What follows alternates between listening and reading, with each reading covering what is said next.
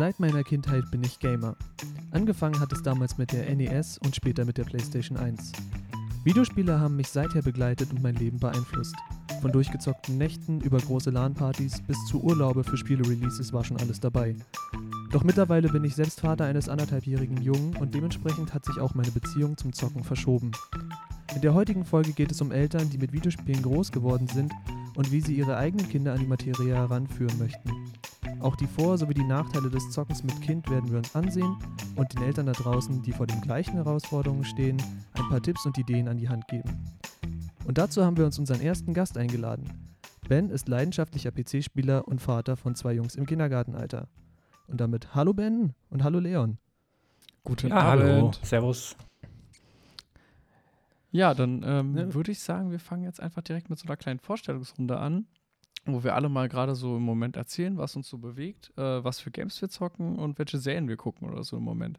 Und äh, ich würde sagen, wir fangen einfach mal mit unserem Gast an. Ben, was zockst du momentan so?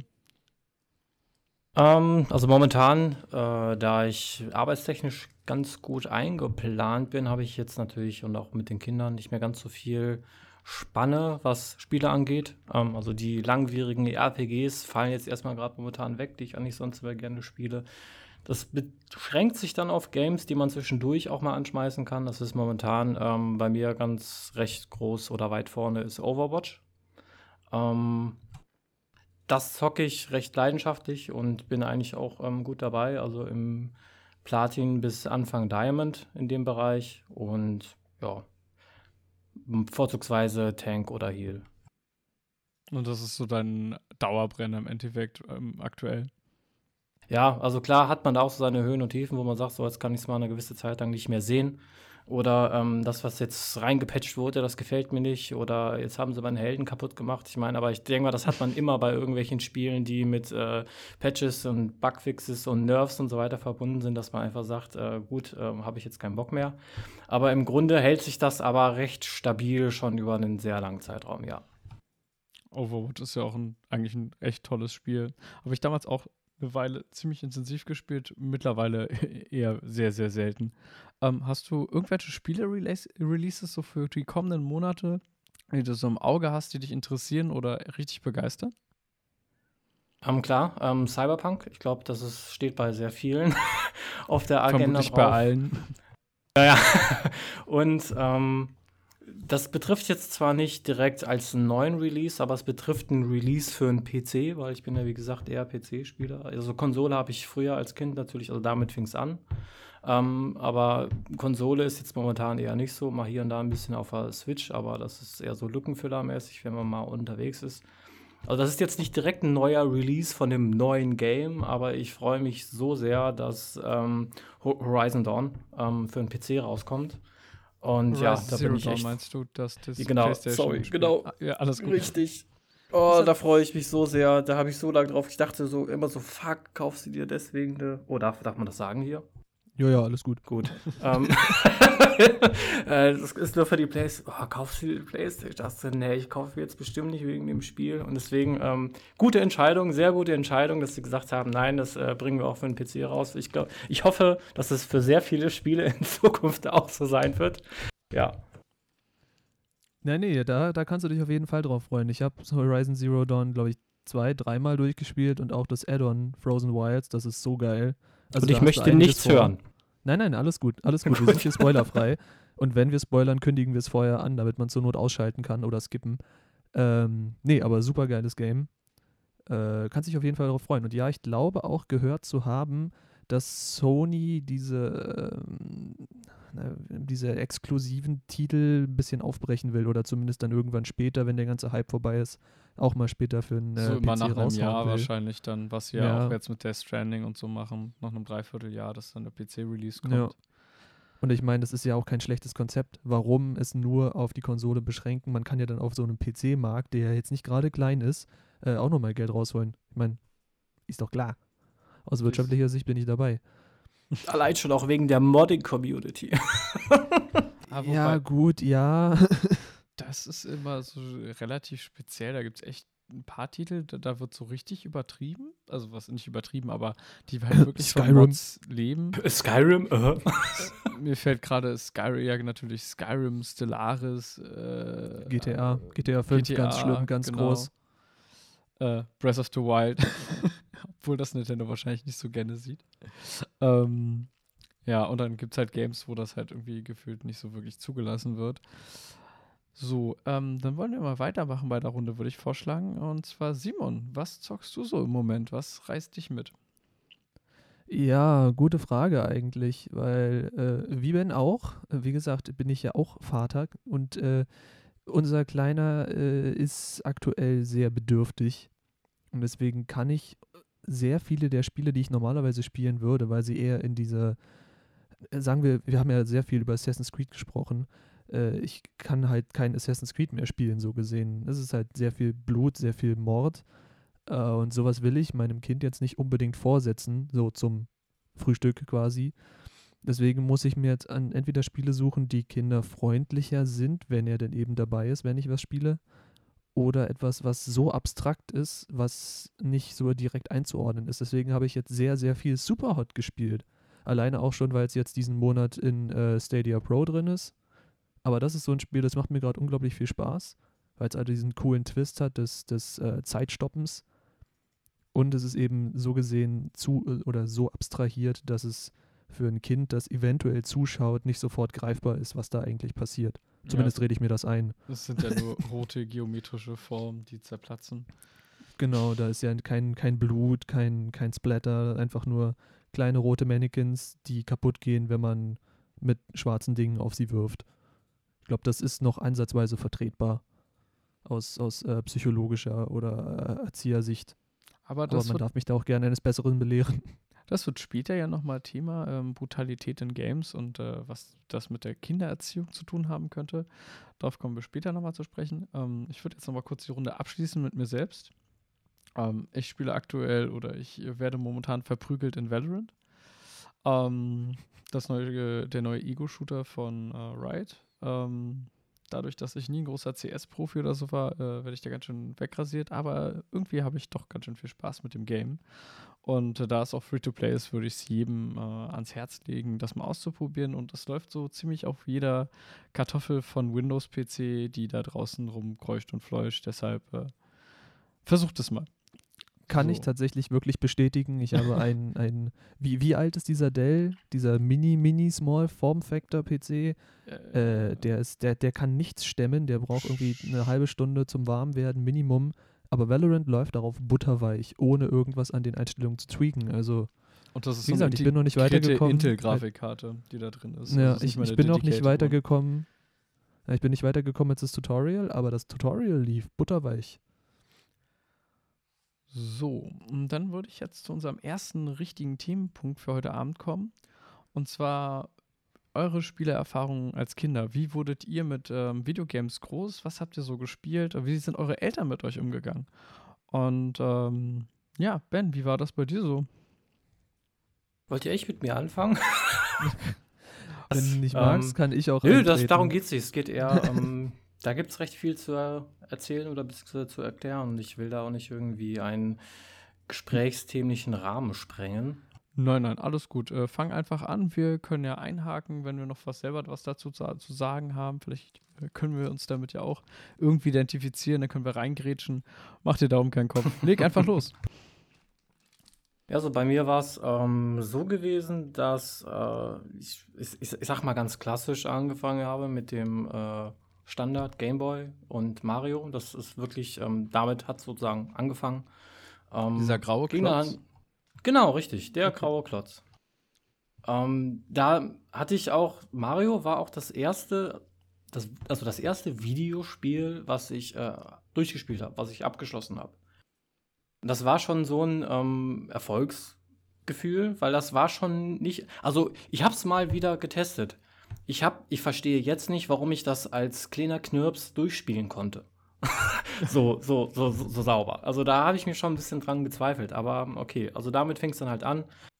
Ähm, es ging aber auch weiter, so über die Pokémon-Reihe zum Beispiel. Das war dann auch, äh, pf, Gott, wie oft, wie oft ich das durchgespielt habe. Oh mein Gott. Rot Und, oder ähm, blau? Das ist eine essentielle ähm, Frage. ich hatte rot. Ähm, hatte dann Sehr aber gut. dementsprechend irgendwann auch blau. Dementsprechend irgendwann einen zweiten Gameboy, womit ich mich dann mit dem Link-Kabel, früher war es ja über ein Link-Kabel, ähm, die Pokémon hätte. Habe ich mir sozusagen dann selbst. Es, es, ist ganz schön traurig eigentlich, wenn man sich das anhört. Ich habe mit mir selber Pokémon getauscht. Ich sagen, das klingt doch ein wenig traurig. Zwei ja, Gameboys zu haben, zwei Spiele, um sich gegenseitig die Games zu schieben, weil man keinen hat, der mit einem spielt. Witzigerweise ja, halt klingt das für mich nicht traurig, sondern irgendwie so ein bisschen dekadent. Ich habe zwei Gameboys, zwei Editionen. Ich brauche keine Freunde. Ja, nee, das, das war halt so, so, der Gameboy kam halt meistens raus, wenn man unterwegs war, also wenn man in Ferien in den Urlaub gefahren ist. Ich glaube, das, das war auch ähm, für meine Mutter ähm, recht en entspannt, so wenn man jetzt irgendwo fliegt, äh, hier, zack, der sitzt da und meckert einfach nicht in der Zeit. Ähm, ich finde auch so, so eine Auszeit kann man auch verzeihen. Ähm, und ja, dementsprechend, ich hatte halt die, äh, niemanden gehabt unterwegs, mit dem ich das hätte machen können. Meine Geschwister waren alle, ähm, also das jüngste, nächste war sieben Jahre auseinander. Das ist einfach schon äh, viel zu viel. Da hat man so als äh, 14-jähriges Mädchen, sage ich mal, ein paar andere Dinge im Kopf, als jetzt mit dem kleinen äh, jungen Pokémon oder sonst irgendwas zu spielen. Ja, aber so ging es da los. Ähm, dann auch weiter über ein Super Nintendo und ähm, Nintendo 64 und PlayStation 1 und ähm, ja, also zu PlayStation 1 gibt es auch eine Story, wenn ich sie jetzt so erzähle, kann man es verstehen. Ich fand es halt als Kind ganz furchtbar, ähm, warum ich nicht durfte. Und zwar, es gab für PlayStation 1, ich weiß nicht genau, welches Spiel das war, ich glaube, es war, ähm, es war Stirb langsam. Und, und es gab zu diesem Spiel damals ähm, schon so diese erste Plastikwaffe, die du ans, als Controller anschließen konntest. So für mich war das nicht schlimm, für mich war das halt damals cool gewesen. So, dann war ich dann da in meinem Zimmer an dem Röhrenbildschirm, habe ich die Playstation an, angeschlossen und dann stand ich da und habe halt auf Leute geschossen. Nee, Ach, das ist wie, so wie in so einer Arcade praktisch. Wie in einer Ar Arcade, ah, genau. Du, ja, hast so okay. du, hast, ja. du, hast so einen vor, du hast so einen vorgegebenen Weg und ähm, wie genau, wie in einem Ar Arcade hast du dann Leute, die du halt abschießen musst. In dem Moment kam dann irgendwann meine Mutter rein, hat mich dann gesehen. Dann war was los. So, in dem Moment habe ich es natürlich nicht verstanden. Ja. Ähm, ich kann es aber verstehen, warum sie das nicht gut fand. Und ähm, ja, das war schon, ähm, sag ich mal, so eine grenzwertige Sache gewesen. Aber. Ja, wenn du tatsächlich wirklich aktiv mit, ne, mit einer Waffe oder einem waffenähnlichen Controller Menschen erschießen musst, ja, ja. Ist, ähm, ja, da fehlt so ein bisschen die Distanzierungsebene, glaube ich. Und da sind genau. dann Eltern sehr schnell, vor allem die mit der Materie nichts zu tun haben, äh, ja, die sind dann sehr schnell verwirrt und, glaube ich, auch ein bisschen abgeschreckt. Genau. Ja, genau, dann ja, kommt die Killerspiele wieder auf. Genau, von daher wäre es vielleicht gar nicht so verkehrt. Ähm, also was das Thema angeht, vielleicht auf das später mit reinzubringen, weil da wollt ihr eh über ähm, Gewalt in Spielen sprechen. Von daher will ich da jetzt gar nicht äh, weiter drauf eingehen, würde ich sagen, um das Ganze ein bisschen abzukürzen. Jo, klar. Naja, aber wenn wir jetzt beim Thema Eltern sind oder beim Thema Mutter, ähm, ich muss sagen, dass meine Mutter in Angesicht zu Videospielen schon immer so war, dass sie ähm, das jetzt nicht gut geheißen hat oder auch die Gefahren und so weiter darin gesehen hat. Aber es war nie so, dass sie mir wirklich äh, gesagt hat, du darfst das nicht machen. Also es war dann zum Beispiel schon so, dass dann meine Mutter zum Beispiel zu Weihnachten, ähm, damals war es natürlich der Weihnachtsmann, da weiß man das ja noch nicht, ähm, aber wenn man halt im Endeffekt drüber nachdenkt, ähm, dann war halt die, die N64-Konsole unter Weihnachtsbaum gewesen. Das hat sie nicht gemacht, um mir irgendwie äh, was beweisen zu wollen, sondern sie wusste, ich bin halt ein Spielkind, der sowas mag. Ich bin jetzt nicht in der Schule grottenschlecht und keine Ahnung was, also gab es für sie keinen Grund, das nicht irgendwie zu unterstützen, das, was ich halt mag. Und ähm, das finde ich jetzt im Nachhinein noch ein bisschen mehr beeindruckender, weil das in der Zeit eigentlich gar nicht so selbstverständlich war. Oder auch Spiele. Ähm, Zum Beispiel, als dann irgendwann der zweite Zelda-Teil für, ähm, der übrigens grottenschlecht war, rauskam, ähm, dann hat sie den zu Geburtstag oder zu Weihnachten geschenkt. Und dann auch in einer coolen Special Edition mit einem Controller da, dazu und so weiter. Sie hatte zwar null Ahnung davon und hat sich auch so null dafür in, interessiert, aber ich muss sagen, so das, was sowas angeht, also was Games angeht, ähm, war sie dann doch immer recht, ähm, recht offen. Und im Nachhinein war ich sehr dankbar darüber. Da musste oh. ich, glaube ich, mehr in die Trickkiste greifen. ja. Aber das kann ich ja gerade mal ausführen. Also ja. bei mir hat es bei mir hat's auch mit Konsole angefangen, wie ich ja auch im, im Intro erwähnt habe. Ich habe von, äh, weiß nicht, gefühlt dritte, vierte, fünfte Hand eine NES bekommen, total abgegriffen. Äh, auch nur ein einziges Spiel oder zwei, glaube ich. Also Super Mario Brothers hatte ich. Super Mario Bros. Cool 3? War. Ich weiß nicht mehr. Okay. Ich, das konnte man auf jeden Fall zusammenspielen, was natürlich super cool war, weil zum Glück hatte ich zwei Controller. Ähm, das, das war super, habe ich natürlich dann mit meinem Kumpel gespielt nach der Schule. Und was ich noch hatte, ich habe es gerade eben nochmal nachgeguckt, wie es heißt, äh, Excite Bike, falls euch das was sagt. Ja. Das im Grunde einfach nur Motocross über Hügel hüpfen. Äh, sieht jetzt auch total furchtbar aus. Ich habe hier gerade Screenshots offen, aber es hat auch super viel Spaß gemacht. Und irgendwann hatte ich dann auch aus der gleichen Quelle, die ich übrigens nie kennengelernt habe, eine PS1 bekommen. Ich weiß nicht, ob die vom, vom Flohmarkt-Grabbeltisch war oder so, aber sie hat funktioniert und es hat mir gereicht.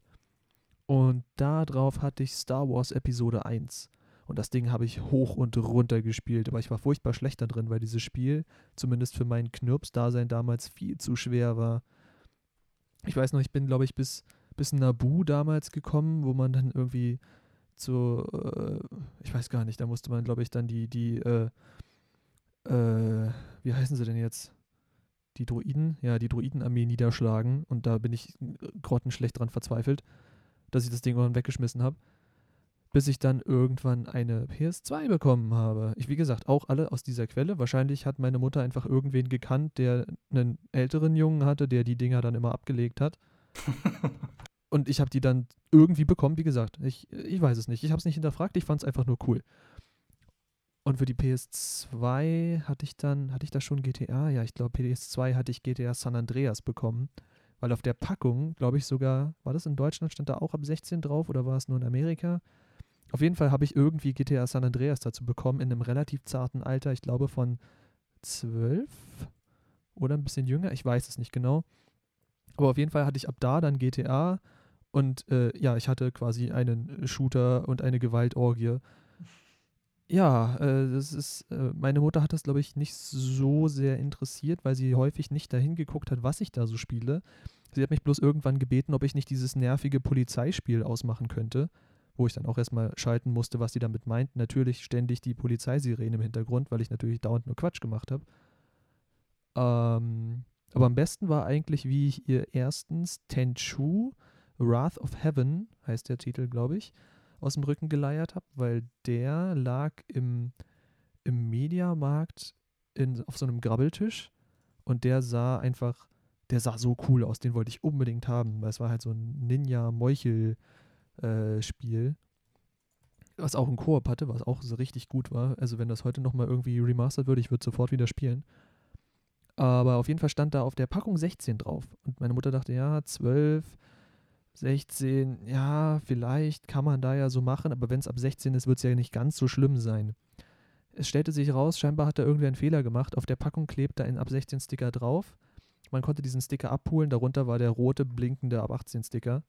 Und auch wenn man die Disc rausholte, war dann ab 18 Sticker drauf. Also das war wirklich, das war eine richtige Metzelei. Das hatte Bluteffekte noch und nöcher, das hat gespritzt. Das, äh, ja, wie gesagt, also ich hatte, glaube ich, sehr viele Gewaltspiele als Kind. Und Assassin's Creed habe ich mir auf ähnliche Art ergattert. Ich habe nämlich, wie ich mit Leon schon besprochen hatte, in der Assassin's Creed-Folge, in der allerersten, die wir gemacht haben, dass mein allererstes Assassin's Creed Assassin's Creed 2 war. Und Assassin's Creed 2 habe ich mir so gerechtfertigt oder meine Mutter zum Kauf bewegt, dass es ja in, in äh, Italien spielt und sehr viel in Venedig und dass es doch so schön sein. Das war ja auch, auch so Echt? historisch akkurat. Und dann hat sie die Bilder gesehen, weil ich, ne, Internet und so, ich konnte ihr Sachen zeigen, Bilder. Und sie meinte, oh, das sieht aber schön aus. Und was muss man da machen? Naja, da, da läuft man durch Italien und da kann man sich so Sachen angucken. Man muss da so Missionen erledigen und ab da war das Ding schon gebongt. Dann hat sie einmal, zweimal zugesehen, hat gesagt, da muss man ja Menschen umbringen. Ja, das, das sind Prostituierten Missionen, das gehört so dazu. ja, aber dann hatte ich das Spiel halt, dann hat es mir halt auch nicht wieder weggenommen. Also da war ich, glaube ich, so ein kleines Glückskind, was das anging. Also deswegen, also äh, fassen wir zusammen, sehr viele Gewaltspiele Wie alt warst du da? und äh, tief in die Trickkiste. Ähm, bei Assassin's Creed 2 weiß ich gar nicht, wie alt ich da war, aber ich glaube, San Andreas hatte ich irgendwas um die 16, äh, die, die, um die 16, um die 12 rum. Ja. Also meine, meine ersten wirklichen relativ brutalen Spiele waren sehr, sehr früh in Anführungszeichen. Ich weiß halt nicht, wie das im Durchschnitt so ist, aber für mich, mir kam es jetzt ähm, reflekt, äh, reflektierend sehr früh vor. Vor allem, wenn ich überlege, dass ich bei einem Kumpel damals auch sowas wie, es war nicht Mortal Kombat, es war dieser andere Schrott, äh, wie heißt der, Dead or Alive. Ich meine, das hat jetzt nicht so viel mit, mit, mit Blut und so zu tun, aber das war ja auch, glaube ich, ein Spiel, was jetzt für einen 10-, 11-Jährigen nicht so angebracht war. Ja, das war, glaube ich, auch eher erwachsenes Publikum, das da äh, getargetet Naja, worden ist. wenn man gerade in die Pubertät kommt, also. Dann ist dieses Spiel sehr interessant, ja. Vor allem, ich weiß gar nicht, ob das so äh, anschaubare Charaktermodelle hatte. Würde mich aber nicht wundern, wenn es das hätte. Ich glaube, das Game war bekannt für seine Äh, Brustanimation. Bu Boob Physics, ja, genau. Naja, das ist halt das Ding. Äh, ich weiß nicht, ob ihr Dead or Alive Extreme kennt. Natürlich, wer kennt Okay, das nicht? okay, Ben kennt es. Alter, was, tatsächlich wie, wie letztens- teuer das auch ist.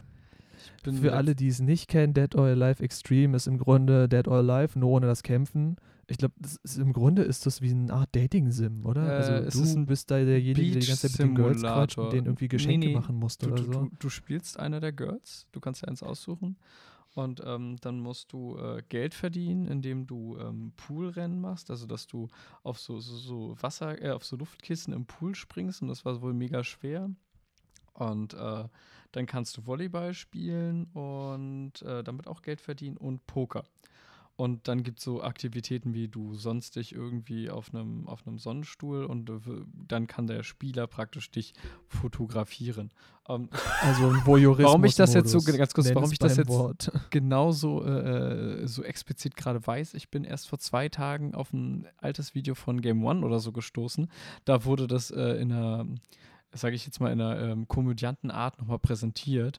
Ähm, kann den Beitrag nur allen ans Herz legen, äh, weil das ist wahrscheinlich, hat mehr Inhalt als das eigentliche Spiel. Ähm, Wenn du ihn noch findest, können wir ihn gern verlinken. ja, den finde ich bestimmt noch. Ähm, dann würde ich einfach mal kurz äh, sagen, wie es bei mir so lief. Ähm, meine erste Konsole war tatsächlich äh, auch eine NES. Ähm, die kam ganz witzig zu mir, weil mein Vater hat damals mit äh, so, so Autos gedealt, also praktisch aus Amerika hat er Autos geholt und dann hatte er so ein Van, also so ein richtig großes Auto mit so Bett hinten drin und so. Und äh, da war tatsächlich so ein kleiner Röhrenfernseher auch verbaut, äh, mit praktisch zur Autoausstattung einer NES. Die gehörte dazu, ähm, zusammen mit äh, Super Mario Bros. 3. Und das war dann halt auch echt mein erstes Videospiel. Und äh, das habe ich dann immer im Auto gespielt, weil das Ding war ja verbaut. ähm, und dann durfte ich, als wir dann Rechner hatten, irgendwie so gegen 95 oder so, habe ich dann immer solche komischen Lernspiele äh, gespielt auf dem Rechner. Und dann kam auch irgendwann die SNES. Und auf der habe ich dann intensiv die Schlümpfe und ähm, König der Löwen gespielt. Aber da bin ich auch äh, sehr dran verzweifelt. Deshalb kann ich das, die Aussage von Ben ähm, nachvollziehen, dass manche Spiele als Kind immer echt schwer waren. Und äh, ja, mh, was brutale Games angeht, äh, wurde bei mir im Haushalt extrem drauf geachtet, dass diese FSK, USK, damals war es glaube ich noch die FSK, jetzt die USK, ähm, eingehalten wird. Ähm, das hat sich dann so ein bisschen gelockert, so wirklich dann so ab 12, 13 und dann war das so, meine Mutter hat das immer so extrem eingehalten und mein Dad war dann irgendwann so, hier GTA San Andreas, ja, wenn du es haben willst, von mir aus. Und ich glaube, das erste, den ersten Titel, den er mir gekauft hat, der ab 16 war, war ähm, Battlefield 2142, falls den jemand noch kennt. Das ist so mein Lieblings-Battlefield, äh, noch vor Bad Company 2 und ähm, ja, das wäre so jetzt ganz grob meine Zusammenfassung, meine, meine Kindererlebnisse mit äh, Videospielen. Oh, da kann ich noch kurz dazu ergänzen. Ähm, mein erstes ja, Spiel mit meinem Vater, ähm, das war Sorg gewesen. Kennt, kennt ihr noch Sorg? Zumindest vom Hörensagen, ja. Okay. Irgendwas klingt das aber beschreibt nochmal, cool, was man, ja, ähm, das, das war dann immer, wenn ich, wenn, wenn ich bei meinem Vater war, dann wurde, äh, also nicht jedes Mal, aber dann äh, hat es geheißen, und wollen wir da gucken, ob wir da ein bisschen weiterkommen. Wie, wie, wir sind nie zum Ende hingekommen. Ich glaube, mein Vater hatte genauso wenig Plan davon wie ich. Ähm, ich glaube auch, im Endeffekt hat das mein Vater auch nur, was nicht nur gemacht, sondern gemacht, weil er wusste, dass ich äh, Computerspiele mag. Und Sorg ist so für ein Kind so einfach so, so null irgendein Spiel, wo du Spaß mit hast. Und ich hatte auch nicht so wirklich Spaß am Spiel gehabt, aber ich hatte Spaß mit meinem Vater, das zusammenzuspielen, weil keiner aus der Familie ähm, hat mit mir Spiele, also Computerspiele gespielt. Was nicht heißt, dass ich keine Brettspiele und so weiter. Aber das wollte ich noch dazu ergänzen, ähm, dass das gar nicht so wichtig war, was ich gespielt habe, sondern dass man jemanden hatte, mit dem man spielen konnte. Das kann ich nachvollziehen. Kann ich komplett nachvollziehen, ja. Aber wenn wir gerade so Vatergeschichten rausholen, da fällt mir auch noch eine ein. Ich finde es lustig. Mein Vater hat eigentlich Videospiele immer verteufelt, weil er meint, es ist Zeitverschwendung. Wenn man am Rechner sitzt, dann sollte man was Produktives am Rechner machen. Aber der ist halt auch so aus der Zeit, wo man Rechner noch über, komplett über die Command-Line bedient hat. Zumindest waren das die Rechner, die er hatte. Und deswegen war er auch der Meinung, dass ich unbedingt Programmierer werden muss. Lustigerweise bin ich es dann tatsächlich im Endeffekt auch geworden wie auch immer das passiert ist. Aber äh, er hat mir dann doch irgendwie mal ein, das ein oder andere Spiel mitgebracht, das er dann doch lustig fand. Und das waren unter anderem Worms 2 Armageddon, was super cool war. Das Problem war bloß, gegen ihn zu spielen, war nicht super cool, weil er die ganzen Tricks kannte äh, ja, das, das war immer so ein bisschen frustrierend als Kind, weil er hat es scheinbar nicht eingesehen, dass man ein Kind auch mal gewinnen lassen sollte. Ich habe halt immer, immer äh, ja, ins, in die Röhre geguckt, so gesehen. Und das andere, was er mal mitgebracht hatte, war Ballerburg. Ich weiß nicht, ob euch das was sagt. Das ist auch ja. irgendwie so ein, so ein uralt, äh, wie würde man das nennen? 3D. 3D-Strategie eventuell. Also du hast halt zwei Burgen eine gehört dir, die andere dem Gegner und du baust äh, Geschütze und so musst halt den, den König, der in der Burg sitzt, irgendwann kaputt schießen. Auch ganz lustig, aber wie gesagt, ich habe halt gegen meinen Vater gespielt und mein Vater hat irgendwie mit mir keinen Erbarmen gehabt. Äh, ja, deswegen war mit meinem Vater zu spielen einerseits interessant, weil ich eventuell ein neues Spiel bekommen habe. Andererseits war es sehr demotivierend, mit ihm zu spielen, weil ich immer auf die Schnauze bekommen habe. Also positive Ergebnisse waren da selten dabei. Aber gut, so, so, viel zu den Vatergeschichten. Aber da können wir auch gleich mal gut einhaken, weil ich würde behaupten, wenn mein Sohn jetzt schon in dem Alter wäre, wo ich mit ihm spielen könnte, ich glaube, ich wäre wesentlich nachsichtiger, weil ich da meiner Meinung nach vielleicht auch ein bisschen jetzt so geschädigt bin. Ich möchte nicht, dass mein Sohn an einem Hobby wie dem Videospiel, was ja auch ein sehr, sehr schönes Hobby ist, so schnell die Lust verliert, einfach bloß, weil ich der Meinung bin, ich muss ständig gewinnen gegen ein Kind. Das, äh, ja, wie gesagt, ich äh, leicht geschädigt. Ich kriege das bis heute in meinen Kopf nicht rein. Aber Ben, hast du dir da schon irgendwie Gedanken gemacht? Ich meine, bei dir könnte es ja demnächst bald anfangen. Ich weiß nicht, wie du damit umgehst, wie ihr damit umgeht. Also, ja, also ich weiß jetzt schon, dass man ähm, ein bisschen offener mit dem Thema umgeht. Und ich glaube auch, ähm, dass wir, also in dem Falle jetzt, ähm, äh, die jetzt halt äh, Eltern geworden sind und aus der Gaming-Szene kommen, ähm, das ironischerweise besser handeln werden. Und damit meine ich jetzt nicht, dass sie dann einfach zu allem Ja sagen, mit dem Hintergrund auch, es hat mir damals ja auch nicht geschadet, also warum nicht? Das meine ich gar nicht, sondern eher, dass man um dieses Thema Videospiele einfach viel besser aufgeklärt ist. Man kann viel besser einschätzen, was ist denn tatsächlich schlecht, was ist denn, weil es gibt auch sau viele Spiele, ähm, die sind für Kinder freigegeben, wo, wo du so denkst, äh, sorry, da werden völlig falsche Dinge vermittelt. So, warum ist das als äh, Kinderspiel deklariert? Weil das ja auch keine, keine Kinder entwickeln. Von daher ähm, glaube ich, dass wir da in, im Vorteil sind gegenüber den Eltern äh, von uns damals, die mit dem Thema nicht ganz so viel zu tun haben. Und ich merke auch, dass ähm, der Große äh, von unseren beiden ähm, schon, also man ist einem gar nicht so bewusst, wie viel die eigentlich schon mitkriegen. So, man, man hört es immer nur, dass Kinder ähm, sehr wohl Dinge wahrnehmen und auch mitkriegen, aber wirklich merken tust es echt, wenn es erstmal zu dem Zeitpunkt kommt. Dass er dann schon viele Dinge auch versteht, bei manchen Dingen auch schon die Mechaniken versteht, ähm, was zu tun ist, ähm, nur einfach nur durchs bloße Zugucken. Damit meine ich jetzt nicht, dass er schon weiß, wie was funktioniert. Aber wenn er irgendwie was sieht und kriegt einen Impuls, dass zum Beispiel irgendwo was aufploppt und keine Ahnung was, jetzt keine Ahnung, zum Beispiel, wenn man von einem irgendeinem Handyspiel ausgeht, ähm, dass er schon begreift, ähm, wie man ab dem Punkt weiterkommt. Und von daher war mal in so einer Situation, wo ich mir selber gedacht habe, oh hoppla, ähm, muss ich jetzt vielleicht doch ein bisschen besser darauf acht geben, was jetzt eigentlich in Zukunft kommt. Also zusammenfassend gesagt, dass ich äh, mir ist, dass ich mir schon Gedanken drüber mache und ähm, ich es jetzt nicht auf Teufel komm raus äh, mein Kind daran führen werde, weil man kann halt auch sagen äh, oder ich meine Videospiele sind visuell leider sehr ansprechend. Ähm, es ist, es ist ein schwieriges Thema. Also es ist echt schwer zu sagen, inwieweit man sagt, ähm, jetzt ist gut und jetzt ist schlecht, weil man eben selber sich damit zu viel auseinandergesetzt hat, wenn ihr versteht, wie ich das meine.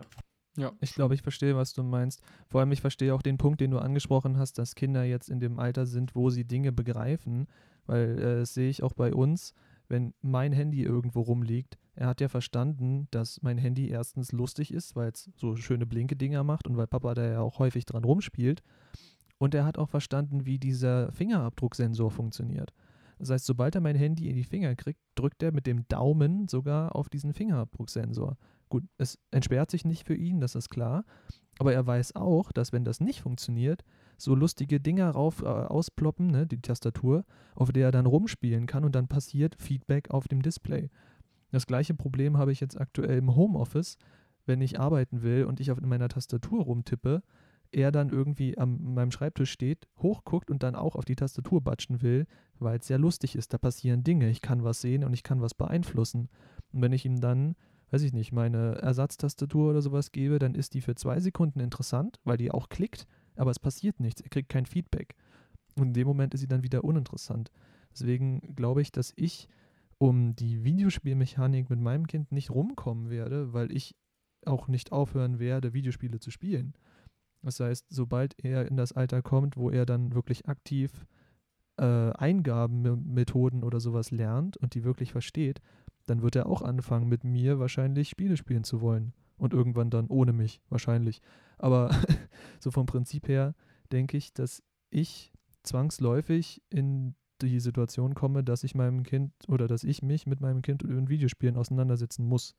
Einfach ja. bloß, weil er das von mir so sieht und man ja als kleines Kind das meiste, was die Eltern tun, erstmal gut findet.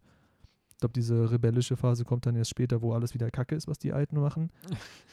äh, ja, aber ich meine, sowas wie ein Controller benutzt er jetzt schon. Ich habe hier noch so einen uralten Xbox-Controller rumliegen, den ich ihm dann eben gebe, wenn ich spiele, damit er nicht meinen haben möchte. Dieser berühmte zweite, nicht eingesteckte Controller. Genau, den man auch, wenn man Geschwister hatte, seinem kleinen Geschwisterkind immer gibt. Äh, ja, deswegen, ich bin gespannt, was da jetzt so auf mich zukommt, weil ich ja dann auch nur eine kleine, wie gesagt, schon, wie ich auch äh, vorhin schon meinte, eine Spieleauswahl treffen muss, die für ihn nicht ganz unzumutbar ist äh, was sich aktuell bei meinem Spielekatalog eher schwer tut. Meinst ja, du jetzt ähm, Spiele, die du selber spielst oder wo du sagst, die kann man dann später, wenn es soweit ist, zusammenspielen? Sowohl als auch, muss ich sagen. Also Spiele aktuell habe ich, glaube ich, keins, was ich so wirklich mit ihm spielen könnte. Ich habe das erlebt bei äh, der kleinen Schwester meiner Frau, die ist, alt ist die jetzt? Weiß ich nicht, um, um die zehn, bisschen sowas, zwölf. Ähm, die äh, hat mit mir immer die Marvel-Lego-Spiele gespielt, wenn sie denn da war und unbedingt irgendwas spielen wollte, weil die besitze ich, weil ich Marvel-Fan bin und weil die Lego-Spiele cool sind. Und sowas kann man natürlich gut mit Kindern spielen. Andererseits musst du dann eben auch entweder deinem Kind alles erklären, was da passiert, weil da auch häufig sehr viel mit Text gearbeitet wird. Und wenn du jetzt so einen kleinen Knirps hast, der kann natürlich noch nicht lesen, äh, das ist halt auch wieder so ein Ding. Also ich kann mich erinnern, dass ich, wenn ich damals gespielt habe mit einem Spiel, was nicht selbsterklärend war, wenn ich jetzt noch so ganz kleiner Knirps war, ich meine sowas wie Mario erklärt sich relativ von selbst. Nach den ersten zwei Toten weißt du, wie es geht.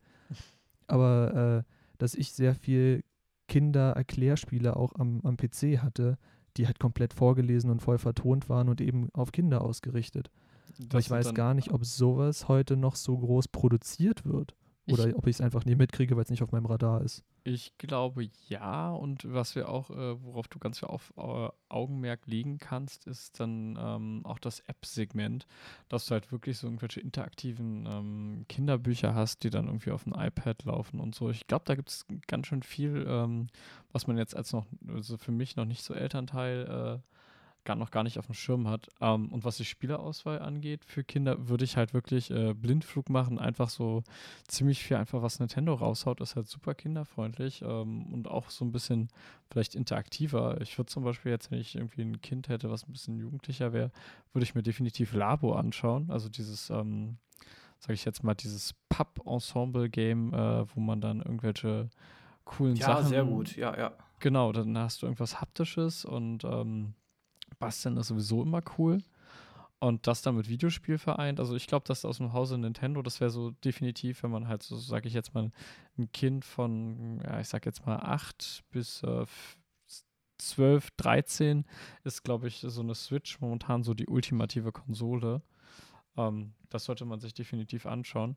Was, was für mich, glaube ich, später noch problematisch wird, ist, weil jetzt habt ihr praktisch in den ersten Phasen, sage ich mal, ihr habt die Kontrolle, aber sobald es dann so Richtung Schule oder so geht, ähm, Interaktion mit anderen Kindern, haben die auf einmal alle äh, Telefone und dann, dann verliert man halt so als Elternteil, glaube ich, so ein bisschen die Kontrolle, weil dann ähm, ist der Einfluss ja von draußen da. Habt ihr da euch schon Gedanken drum gemacht? Ähm, ja, also mehrmals. Also wenn ich das Wort ergreifen darf oder möchtest du? Ja, natürlich. Ich will ja jetzt hier nicht immer reingrätschen. alles, alles gut, alles gut. Ähm, ich, ich meine, ich kann ja wie gesagt auch nur immer selber von, ähm, von meiner Warte aus berichten, wie es halt damals bei mir war. Und ich habe mir schon auch so Gedanken drüber gemacht oder auch höre, was so andere machen oder dann mit äh, dass sie dann ein Handy nur geben, dass sie halt auch kontrollieren können oder dann auch finden oder dann auch irgendwelche Eltern, also man kennt ja so die Stories, die dann irgendwelche Apps schon vorinstalliert haben, dass sie ihre Kinder tracken können und ob die spenden. Das ist in Amiland ganz groß. Ja, ja und, und, und das schwappt immer mehr auch hier rüber, diese Kontrolle und ich muss sagen, ähm, das, das ist jetzt vielleicht nicht schultechnisch richtig, aber es gehört einfach dazu. Ich finde, es gehört dazu, ähm, als Kind auch mal zu schwänzen, dass es auch mal Erfolg hat und dass es auch mal eben nicht Erfolg hat. Weil bei mir war es auch so, weil ich habe auch schon mal geschwänzt und da dachte ich, ach cool, hat ja super geklappt, mache ich nächste Woche nochmal. So, und dann ähm, dieses auf frischer Tat ertappen, das, das frisst sich so ein, weil das so eine beschissene Situation ist, das, das killt jeden ähm, Anruf, der sagt, warum bist du nicht in, in, in der Schule? Weil dann hast du direkt diesen, diesen Hass, ähm, dass man dich kontrolliert. Von daher glaube ich, ähm, werd, oder werden ich oder werden wir da eher nicht so in die Schiene gehen, dass wir sagen, ähm, wir wollen das jetzt alles kontrollieren, weil du A nicht alles kontrollieren kannst. Ähm, ja, es ist, es ist schwierig, aber man muss weil man eben mehr Möglichkeiten hat als früher, das zu kontrollieren. Aber es hat definitiv nicht geschadet, ähm, immer zu wissen, was mein Kind wer, wie, wo gemacht hat. Der einzige Punkt, der mich ähm, ein bisschen ähm, mehr beängstigt, sind halt so Sachen, dass die Kinder dementsprechend ähm, mehr Zugriff aufs Internet haben weil ein Kind noch nicht unterscheiden kann im Netz, was ist äh, gut, was ist schlecht oder auch so von, ähm, damit meine ich jetzt nicht, ähm, welche Nachrichten sind gut und welche Nachrichten sind schlecht, sondern eher von den Inhalten oder von den Werten, die andere vermitteln, wie zwecks Instagram und so weiter oder dieses ganze Social Media. Das war ja früher zum Beispiel nicht so präsent. Da habe ich mehr Sorge vor, ähm, dass mein Kind oder mein äh, irgendwann das Gefühl hat, ähm, einen gewissen Standard haben zu müssen, was ähm, das Social Media einem sagt. Ähm, ich meine, früher waren es die Klamotten, heute ist es halt, ja, oft. Äh, Wie viele Follower hat dein Instagram? Genau, irgend, ja. irg irgendwie sowas. Oder ähm, guck mal, der hat schon wieder das und das gemacht oder der hat die und die und die Mutter. Ähm, das ist so präsent, ähm, dass, ja, also wenn man manchmal einfach nur Jugendlichen oder auch so 12, 13, 14-Jährigen zuhört, wenn die da in der Gruppe in der Bahn reden und der eine packt dann da in Instagram auf, dann unterhalten sie sich stundenlang darüber, was die eine aus ihrer Klasse jetzt alles für coole, neue, tolle Sachen bekommen hat und wie kacke die eigenen Eltern sind. Du, da, da dachte ich so, boah, krass, so. Ich, ich, kann mir, ich kann mir zum Beispiel nicht vorstellen, dass die Eltern wirklich kacke sind, so wie die es aber in dem Moment finden. Aber ähm, vielleicht haben die auch einfach nicht so gut äh, oder, oder nicht, nicht so viel Geld oder wollen dem Kind einfach auch ein anderes, äh, eine, eine andere Sache vermitteln, worauf es halt ankommt. Da mache ich mir zum Beispiel mehr Sorgen drum, als äh, diese Kontrolle zu haben. Das kann ich vollkommen nachvollziehen mit diesem ähm, falschen Weltbild, was darauf einfach ähm, daraus entnommen werden kann. Aber ich glaube, das hatten wir früher auch, weil ich erinnere mich, ähm, ich hatte nie eine N64 und bei einem Kumpel, der, der hat halt irgendwie relativ gut betuchte Eltern gehabt, die aber nie zu Hause waren. Ähm, die haben das dann praktisch wirklich so klassisch kompensiert mit Geschenken und Geld und so. Und ähm, der hat halt relativ viel und da da habe ich mich halt auch mal gefragt, warum kann ich das nicht so haben? Ich glaube, das ist wirklich ein Aspekt, dass ähm, da wird Social Media, klar wird es noch so ein bisschen äh, den Finger in die Wunde drücken, aber das, da wird sich das Problem nicht großartig unterscheiden.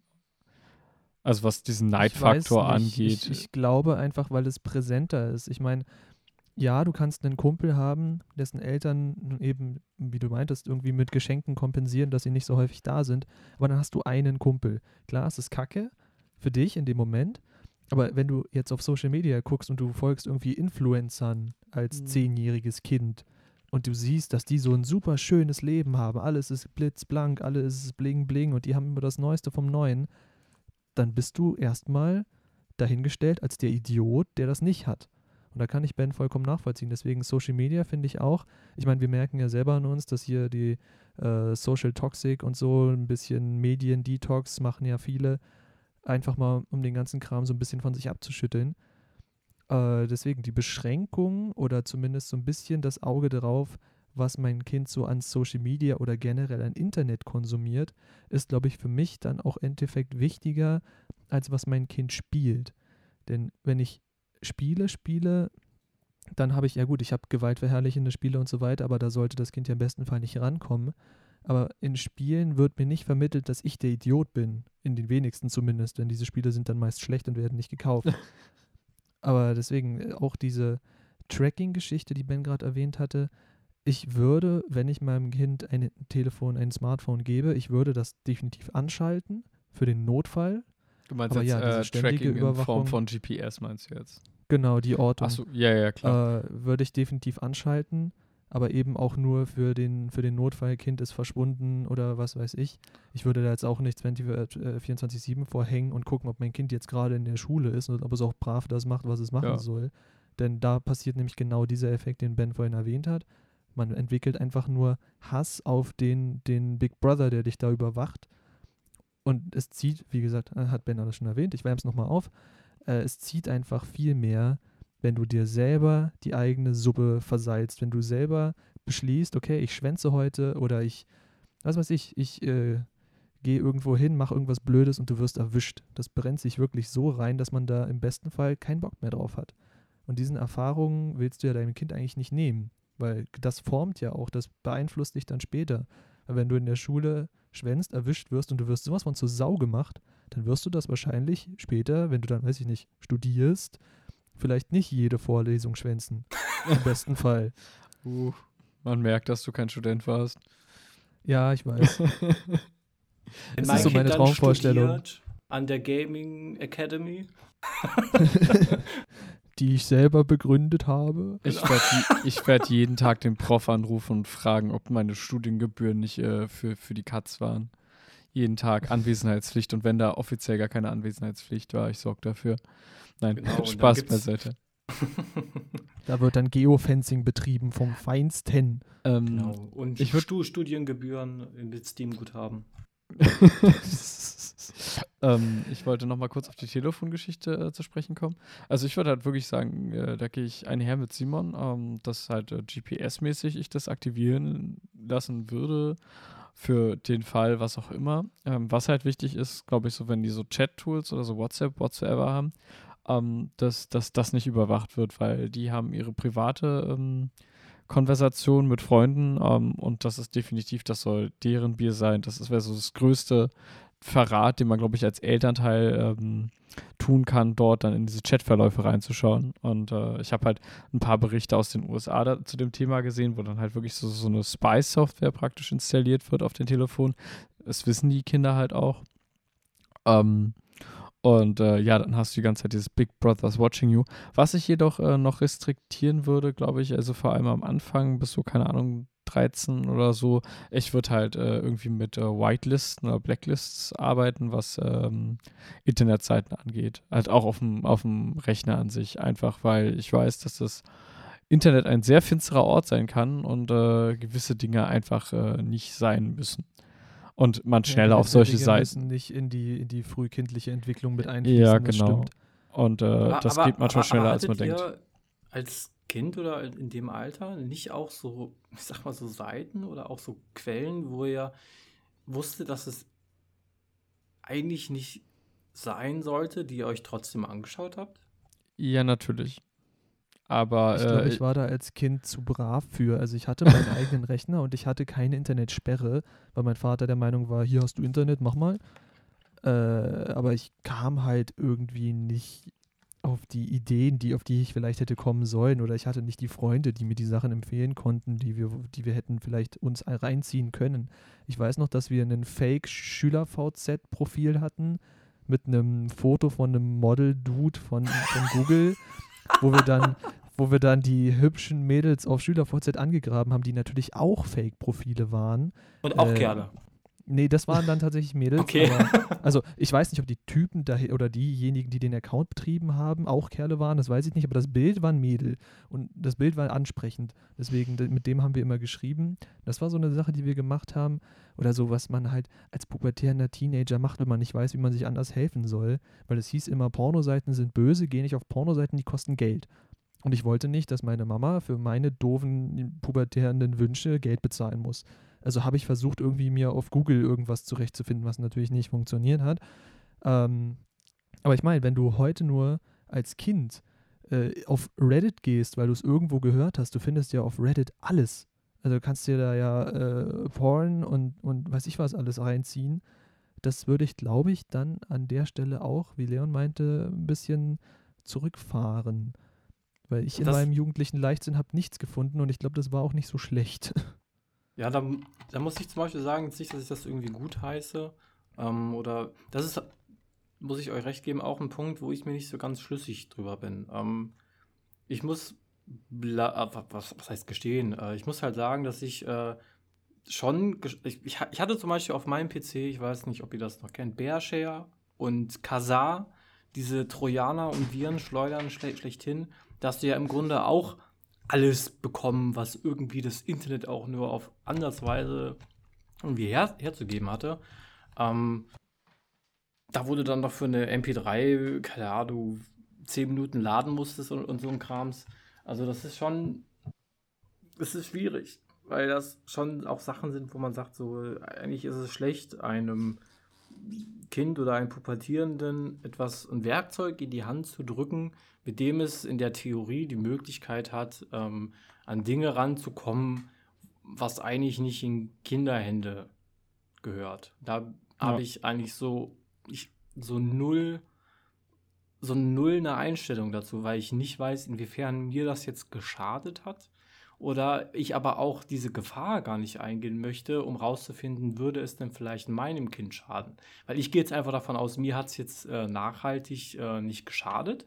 Also ich habe kein verdrehtes Weltbild, ich habe keine verdrehte, ich sage jetzt mal, sexuelle Einstellung zu sonst irgendwas. Ich bin da eher einfach nur 0815.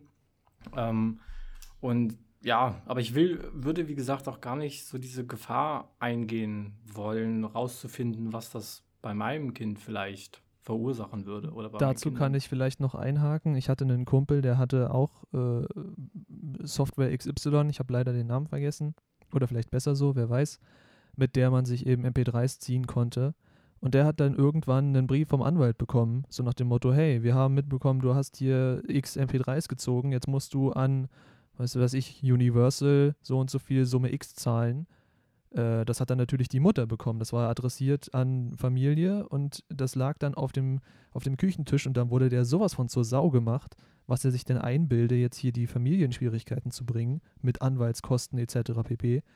Da hätte ich auch keine Lust drauf, muss ich sagen. Ja, aber das ist dann wirklich dann auch noch so eine andere Teil von Aufklärarbeit, die man halt auch on top definitiv leisten sollte, wo man halt an wirklich, wenn man und das, die Kinder ans Internet heranführt, muss man eigentlich unglaublich viel erklären und äh, auch mit, glaube ich, eher mit Baby-Steps irgendwie anfangen. Also ich erinnere mich tatsächlich daran, für mich damals das Internet so in den 90ern war für mich diese komische AOL-Startwebseite, falls genau. hier noch genau. jemand kennt. Ähm, das war so für das Internet für mich. Sie ähm, haben Post. genau, da, da gab es dann irgendwie eine Game-Sektion mit irgendwelchen Flash-Games oder so. Das war das Einzige, was mich, glaube ich, interessiert hat damals. Äh, ich fand das Internet damals noch nicht so spannend. Das kam dann erst später. Nee, ähm, ich würde halt echt darauf achten, was so Internetseiten und so angeht, weil ich habe irgendwann mal was gesehen, was, was mich dann halt äh, schockiert hat und wo ich mir denken würde, das muss kein äh, 13-, äh, 12-Jähriger sehen in dem Alter. Ähm, ich hätte auch dankend darauf verzichtet und da würde ich dann als Elternteil halt gerne auch so ein bisschen ähm, die Hand drüber halten. So, Hat ich das sagen, nicht auch so ein, so ein Stückweise ähm, für, für das Thema aber auch sensibilisiert dadurch? So, um, so, so ein ähm, bisschen wie, wie, wie eine Art Schocktherapie?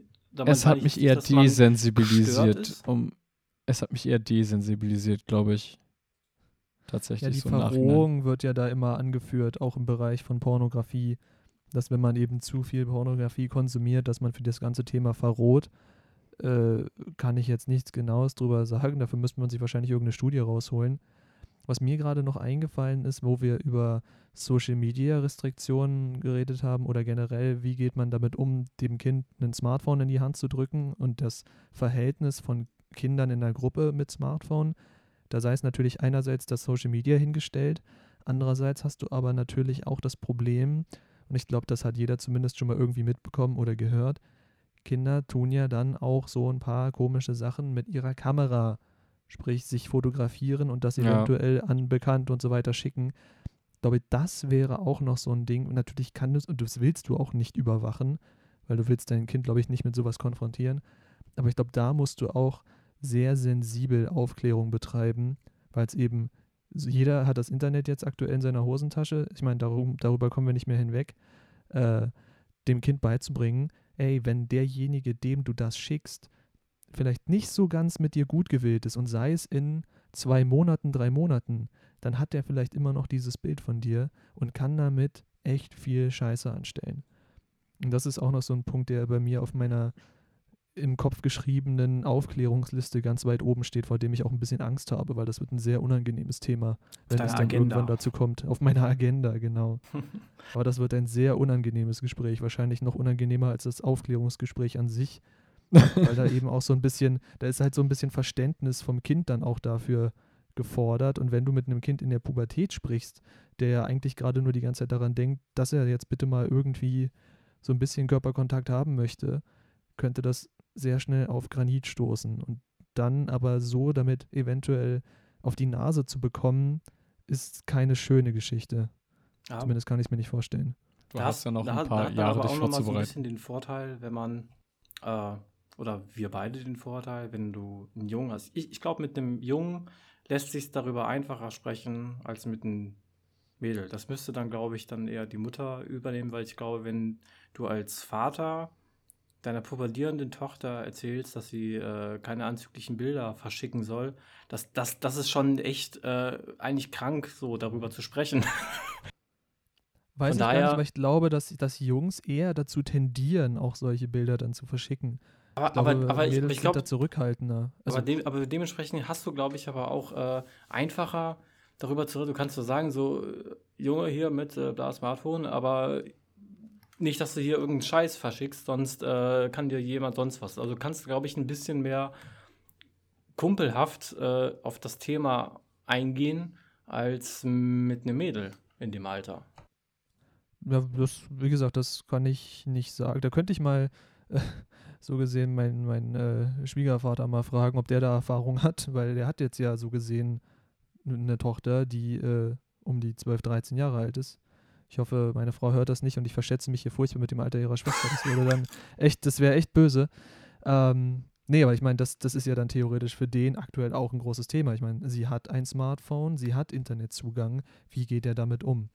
Wäre vielleicht interessant mal für, wenn man hier von Teil 2 macht, wenn ich dann die News habe, von ihm eingeholt. Ähm, nee, aber was mir gerade noch eingefallen ist, es gibt ja da diesen schönen Spruch, äh, Elternteile machen sich nur darüber Sorgen, was ihre Söhne runterladen und ihre Tö Töchter hochladen. Der fiel mir jetzt gerade dazu noch ein. Und äh, was ich noch gehört habe, war, äh, wo, wo Leon vorhin erwähnt hatte, Spionagesoftware, die in Amerika im Trend ist. Für Android-Geräte gibt es ja Spionagesoftware, die tatsächlich so weit geht, dass die teilweise so ein bisschen, nennen wir es mal, künstliche Intelligenz in Anführungszeichen, mitliefert, die ständig alles mitscannt, was auf dem Telefon passiert. Und wenn du die Kamera öffnest und versuchst von dir ein anzügliches Bild zu schießen, erkennt diese Software das als Nacktheit und meldet das erstens mit Foto an das Elternteil, das hinterlegt ist. Uff. Und zweitens lässt es dich dieses Foto natürlich weder speichern, also auf dem Gerät speichern oder verschicken. Und ich denke mir so, das ist was, was ich nicht möchte. Auf gar keinen Fall. Stell dir vor, du sitzt da als, als Vater am Esstisch irgendwie zum, zum Mittag und du kriegst dann, weiß nicht, weil dein, dein Sohn gerade eben noch mal ins Bad gegangen ist, um sich die Hände zu waschen, kriegst du da auf einmal eine Notification auf dein Handy, hier, dein Sohn hat gerade einen Dickpick verschickt oder verschicken wollen. Das will ich nicht. Vor allem nicht mit Bildpreview. Nein, danke. Also, äh, Kinder schützen hin und her, aber das ist doch ein bisschen sehr perfide. Zumindest äh, für mich. So, ich glaube, wir sind ein bisschen abgeschweift. Wir haben jetzt die ganze Zeit über ähm, Smartphones und Internet geredet. Wollen wir zurück zu den Games kommen? Dann würde ich jetzt ja. den, ja genau ähm, ähm, zum nächsten Punkt kommen. Und zwar, ähm, den hatten wir vorhin ja schon mehrfach angesprochen, Brutalität in Games. Ähm, wie würdet ihr das handhaben, was die Altersfreigaben angeht? Also würdet ihr da so eher ein Auge zudrücken oder ist das dann so, nee, die denken sich da schon was dabei, dass das ab 12 oder ab 16 ist? Wie habt ihr vor, das zu handhaben? Ich glaube, ich würde da tatsächlich eher ein Auge zudrücken. Also ich habe es ja bei mir auch so erlebt. Ich habe mit zwölf Spielern ab 16 gespielt und das sind wirklich Dinge, die noch durchgehen, bin ich der Meinung. Wenn es jetzt sowas wie an Mortal Kombat geht, wo Herzen rausgerissen, Gehirne gefressen oder Schädel gespalten werden, dann würde ich da nochmal drüber nachdenken, weil das finde ich heute noch nicht geil anzugucken, muss ich sagen. Aber das ist halt auch nicht meine Spielsparte. Aber sowas wie mit zwölf einen Assassin's Creed zu spielen, finde ich okay. Äh, über leichtere Shooter könnte man auch nachdenken. Äh, jetzt nicht irgendwie sowas wie, weiß ich nicht, die Folterszene. Ich glaube, es gab ein Call of Duty mit einer Folterszene oder Es gibt ganz GTA viele 5. Spiele mit äh, Folterszenen. Deswegen, ich glaube, das, da haben wir halt auch den, wie Ben es, glaube ich, ganz am Anfang meinte, wir haben den großen Vorteil, dass wir in der Szene drin sind, dass wir uns mit den Games auskennen. Wir wissen wahrscheinlich vor unserem Kind, was unser Kind für ein Spiel haben möchte, können uns dazu eventuell sogar Reviews ansehen, können uns darüber informieren und können dann eine fundierte Entscheidung treffen. Weil nicht jedes Spiel ab 16 ist auch ein Spiel ab 16. Weißt du, was ich meine? Also du hast ja in der, in der USK, in der hast du ja äh, ganz klare Richtlinien, wann ein Spiel so und so eingeordnet werden muss. Und äh, nur weil da jetzt eben keine übertriebene Gewaltdarstellung drin ist, ist da vielleicht äh, trotzdem sexueller Content drin, den du dann vielleicht doch noch nicht vermitteln möchtest.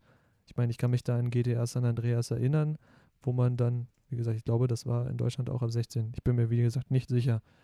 Ähm, aber zumindest in den USA war es ab 16, wo man dann äh, seine Freundin da haben konnte, um ähm, eben im Auto dann oder generell mit den, mit den Prostituierten auch im Auto dann Sex zu haben oder äh, äh, dank der Hot Coffee Mod dann tatsächlich auch richtigen Sex mit Minigame zu haben. Das sind halt so Sachen, wo dann der FS oder die FSK, USK Einstellung nicht so ganz greift. Und da haben wir den Vorteil, eben uns zu informieren und da eine Entscheidung zu treffen, die dann eventuell besser passt, als einfach bloß stumpf auf eine Altersfreigabe zu gucken. Und dann ist ein komplett gemoddetes Skyrim äh, beim Sohnemann installiert. Was ein Ja, wenig das ist halt das sehr Problem. merkwürdig wenn, ist. wenn er sich jetzt so ganz klassisch, wenn man mal so an damals denkt, wenn er sich jetzt einen Tomb Raider besorgt und äh, dann die Tomb Raider Nudity Mod runterlädt oder sei es einen Sims 4. Ich meine, kennt ihr die, äh, Leon, von dir weiß ich, dass du sie kennst, weil ich dir davon schon mal berichtet habe, weil ich es so lustig Whims? fand. Genau, Wicked Wims. Der Dude verdient sich erstens eine goldene Nase und zweitens, ich meine, du musst überlegen, das ist einfach nur Sims. Das ist freigegeben ab 0?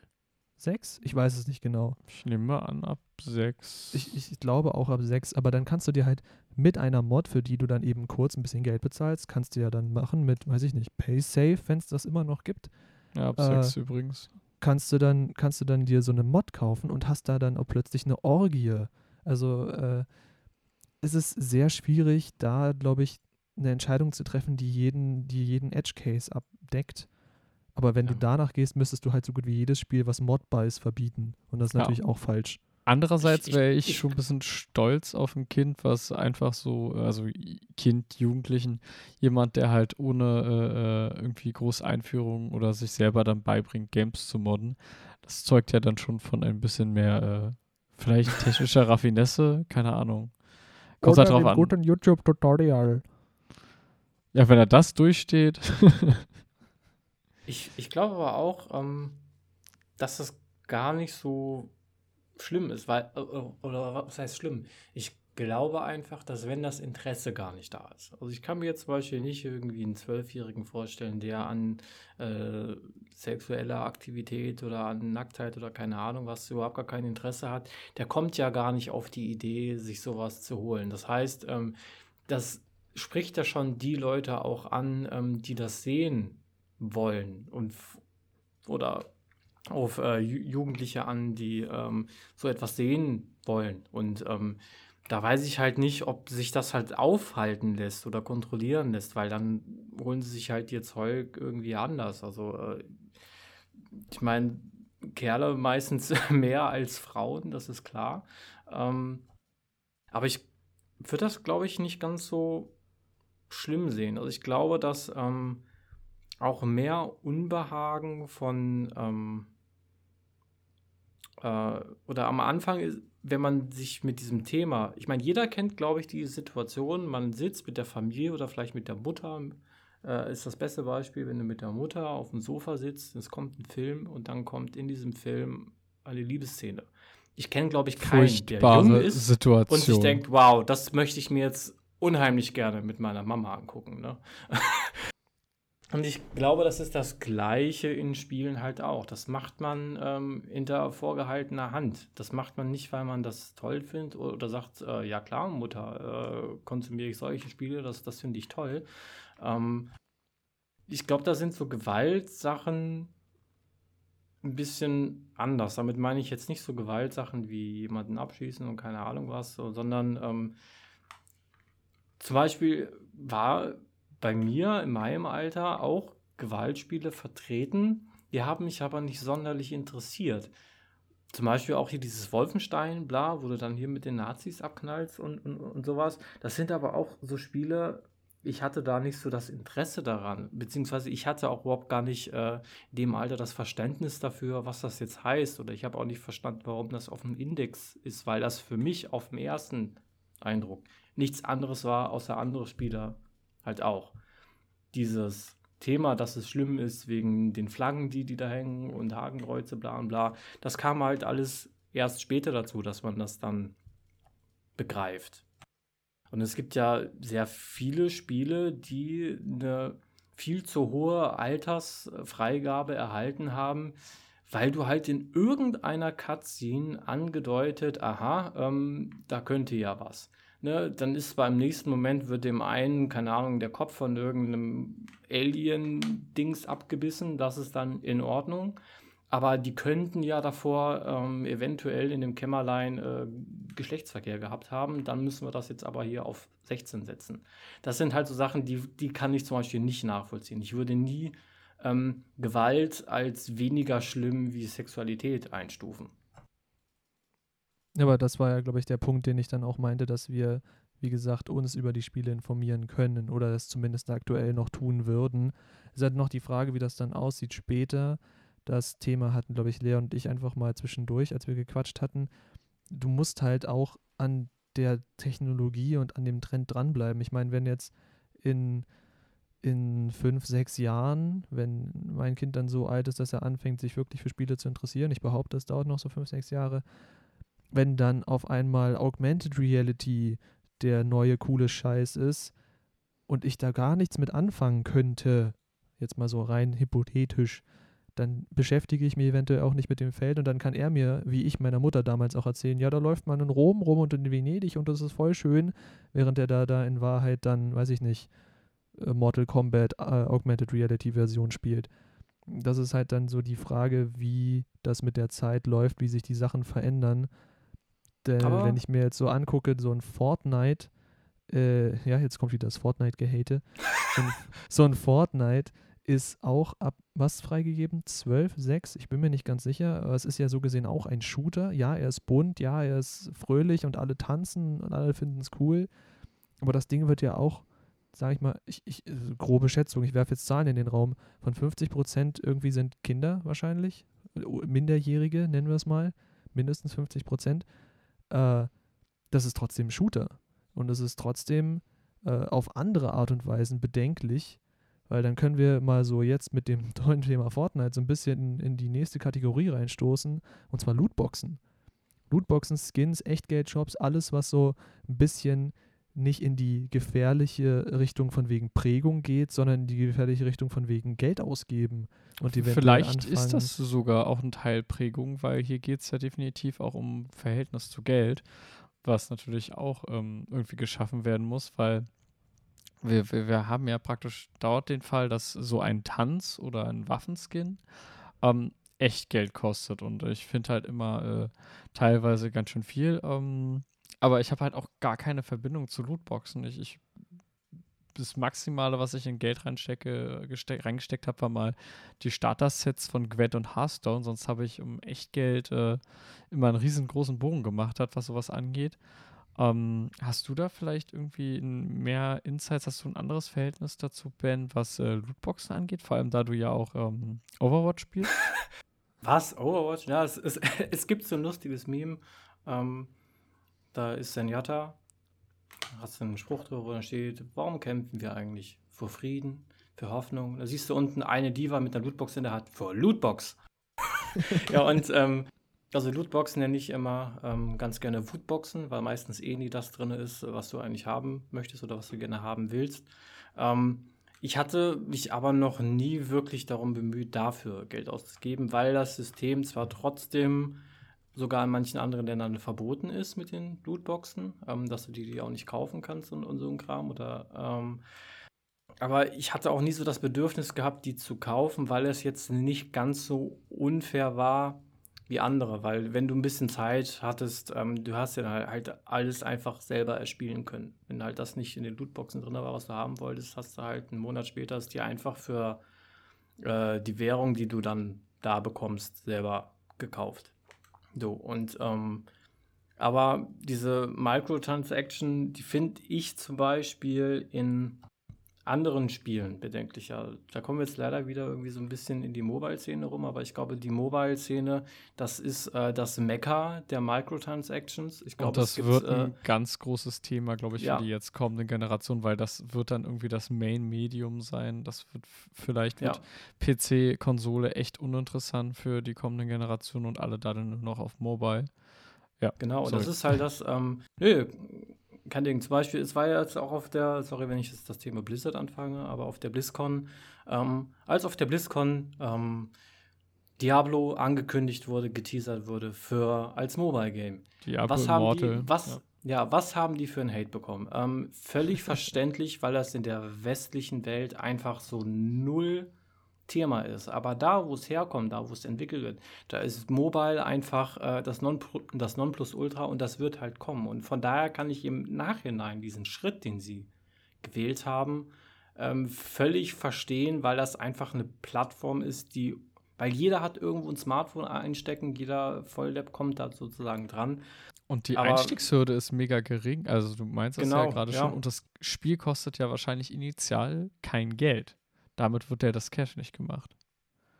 Und ähm, das beste Beispiel, glaube ich, bei äh, dem Thema Geldausgaben oder Lootboxen oder Microtransaction ist äh, Coinmaster. Ich weiß nicht, ob ihr Coinmaster kennt. Oh ja. Ja, das oh, ja. ist, da glaub gab ich, ja auch sehr einen, Genau, sehr Ja, populär also- durch äh, Jan Böhmermann. Das ist, äh, kennt das, glaube ich, Genau, jetzt. also, also Ja, Ja, aber die haben sich dafür ja auch jeden B-Promi eingekauft, den sie finden konnten, um dafür Fernsehwerbung zu machen. Das war, das war ja wirklich ein Cringe-Fest vom Feinsten. Ihr Ja, guckt also- noch Fernsehen?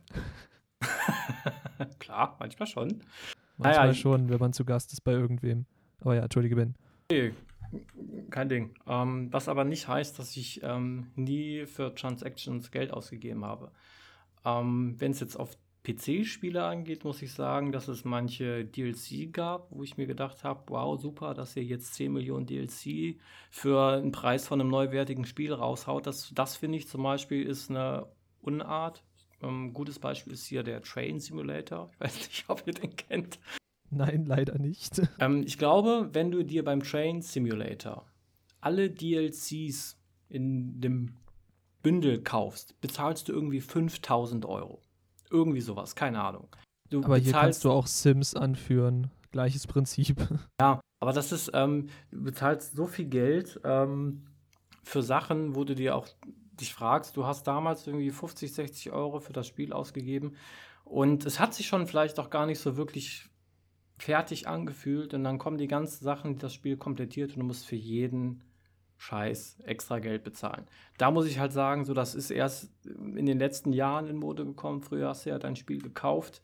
Wenn du Glück hattest, gab es noch einen Patch, der dann die ganzen Bugfixes irgendwie rausgehauen hat. Oder, du noch neue Karten oben drauf Community gepackt hoffen. hast. Oder so. Da, teilweise gab es ja wirklich Patches, die haben das Spiel noch erweitert. Naja, genau. Die haben das Spiel erweitert oder, ich meine, so die Erweiterungspacks, die es dann gab, so, wo ich von alten Spielen, das war zum Beispiel hier so Siedler. So daran kann ich mich jetzt gerade noch erinnern. So die ersten, ich sag mal DLC-mäßig, was auf e- extra CDs kam, waren halt bei Siedler, wo du dann irgendwie extra dir noch was dazu kaufen. Aber da hattest du fast auch wieder ein, ein komplettes neuwertiges Spiel gehabt. Also da sind halt so Sachen, wo ich sage, okay, da gebe ich auch Geld für aus, für DLCs. Ähm, wenn sie aber, wie gesagt, in einem Rahmen sind, wo ich mir so denke, okay, das passt, oder ich warte, dass wir irgendwie mal im, im Sale sind. Und bei prinzipiell jedem Spiel, was irgendwie free-to-play ist, ähm, muss man, oder glaube ich, ist es bei euch auch der Fall, dass man zweimal, dreimal, fünfmal hinguckt, warum es Free-to-Play ist. Ist es Free-to-Play, weil es Ja. dann irgendwann an einen Punkt kommt, wo du sagst, du musst jetzt Geld bezahlen, um weiterzukommen und nicht Ewigkeiten da irgendwo unten rumzugurken oder ähm, dass du keine andere Möglichkeit hast. Zum Beispiel sind Free-to-Play-Spiele, wo du keine andere Möglichkeit hast, außer im Endeffekt Geld dafür auszugeben, was aber nicht mit einer Kaufaktion, sag ich mal, abgeschlossen ist. Wie einen Skin und keine Ahnung was, den du aber prinzipiell nur für echt Geld bekommen kannst. Das ist für mich halt immer so ein bisschen fragwürdig. Wenn ich nicht die Chance habe, das auf eigene Art zu erspielen, ist das nicht so mein Ding, wofür ich in dem Spiel Geld ausgebe. Ähm, wenn ich selber Geld ausgebe, dann ist es meistens, um die Zeit zu verkürzen. Du bist nicht so der Grind-Typ. Ähm, doch schon. Also ich kann schon Geduld haben, aber ich denke dann auch ähm, bei manchen Spielen, ähm, die vielleicht, keine Ahnung, 5 Euro gekostet haben, wo ich mir dann auch so denke, ach komm, äh, bezahlst jetzt einfach mal 5 Euro für, für, für den Skin, weil du findest ihn halt gut. Das, äh, ich weiß nicht, ob es Schönreden ist oder dass man sich das irgendwie, man, man sucht ja im Grunde einen Grund dafür. Eigentlich gibt es ja keinen logischen Grund, dass du sagst, ich bin jetzt berechtigt, mir diesen Skin zu kaufen, weil im Grunde kauft man sich den ja aus Eitelkeit oder weil man möchte, dass der eigene Charakter, den man super geil findet, ähm, einfach toll aussieht, dass er eine, keine Ahnung, kosmetisch vielleicht was hermacht. Manchen ist, ist, sind kosmetische Sachen einfach wichtig, was ich auch nachvollziehen kann. Ähm, Ich glaube, bei manchen ist das Geld einfach, also das stelle ich mir immer so vor, dass sich damit Geld verdient wird, dass einfach bei gewissen Leuten das Geld so locker sitzt, dass sie nicht zweimal drüber nachdenken und sich einfach wirklich so einen Großteil davon kaufen. Also stelle ich mir das halt immer vor. Ja. Ja, und ähm, deswegen war es bei mir schon der Fall, dass ich manchmal gesagt habe, so, ähm, warum eigentlich nicht? Ich habe mir das dann immer, wie gesagt, ein bisschen so mit schön geredet, dass ich gesagt habe, naja, andere geben für ihre Hobbys äh, auch hier und da Geld aus oder bla. Oder ich gehe halt dieses Wochenende jetzt irgendwie gerade nicht mit Freunden weg, ähm, weil zum Beispiel bei mir nicht so das Thema ist, mich jetzt für 200 Euro tot zu saufen, bis ich ähm, vom Abend nichts, nichts mehr weiß. Das war einfach noch, noch nie so meine Art. Da muss ich halt auch sagen, das ist auch deren Ding. Für mich wäre das aber rausgeschmissenes Geld. Von daher, ja. von daher nimmt sich das dann irgendwie nicht ganz so viel. Aber wie gesagt, bei so Spielen, wo ich prinzipiell das Gefühl habe, dass die hochgradig äh, nur darauf aufbauen, kaufe ich eigentlich nichts. Aber ansonsten kaufe ich schon. Ja, ich glaube, ich muss jetzt auch mal so ein Geständnis machen. Ich habe auch schon, oh oh. Äh, ich weiß nicht, ob das auf Lootboxen ist, wahrscheinlich mehr so Echtgeld-Stuff. Äh, ich habe GTA Online so exzessiv gespielt, von Beginn an bis teilweise jetzt immer noch. Und ich bin halt irgendwann nicht mehr hinterhergekommen, weil GTA Online ja im, so Grunde auch so funktioniert. Mit jedem Update wird es einfach nur noch lächerlicher und teurer alles, was du dir so zu, dazu kaufen kannst, äh, dass ich tatsächlich mir einmal die, wie heißt sie, die Megalodon Shark Card gekauft habe. Ich glaube, äh, es waren 80 Euro, weil ich sie nicht mal im Sale gekauft habe. Aber es war der einzige Ingame-Transaction-Kram, äh, den ich jemals gemacht habe. Und der hat mich auch so geschädigt. Der einzige? Weil, der einzige. Echt? Okay. Weil das hat mich so geschädigt, weil das war so viel Geld, wie gesagt, 80 Euro, sagt es keinem, äh, die dann einfach, einfach weg waren, weil davon hast du dir dann irgendwie das neue coole Gebäude gekauft und den neuen coolen Superhelikopter. Und das war's. Du, hast, du kriegst ja dann irgendwie mit dieser Investition von 80 Euro in GTA Online 8 Millionen GTA-Dollar. Und diese 8 Millionen GTA-Dollar waren dann mit zwei Käufen weg. Und dann saß ich da und dachte mir so, Scheiße, was hast du gerade getan? Du hast so viel Geld ausgegeben, wofür du dir ein komplett neues Spiel hättest kaufen können. Und du hast jetzt zwei Ingame-Dinge in GTA Online, das mit dir eh keiner mehr spielt. Einfach bloß, um irgendwas Neues, Cooles zu haben, was dann aber auch wieder in der Garage versauert, so gesehen, oder einfach in der Gegend rumsteht und den virtuellen Staub ansetzt, weil du ja keinen hast, der es noch mit dir spielt. Also das war so eine richtige Kurzschlussentscheidung, die ich getroffen habe. Und ich glaube, dass auch viele von diesen Ingame-Geldausgaben relative Kurzschlussentscheidungen sind, sei es, wenn man den Skin sieht und sich denkt, ja, der wäre ganz cool, der passt zu meinem Helden, oder weil man sich denkt, ja, jetzt versuche ich es nochmal mit der Lootbox, so ein bisschen das, das äh, Gambling-System. Was übrigens auch ein interessanter Side-Note ist, wie Ben ja schon meinte, Lootboxen sind in manchen Ländern verboten, weil sie als Glücksspiel gelten.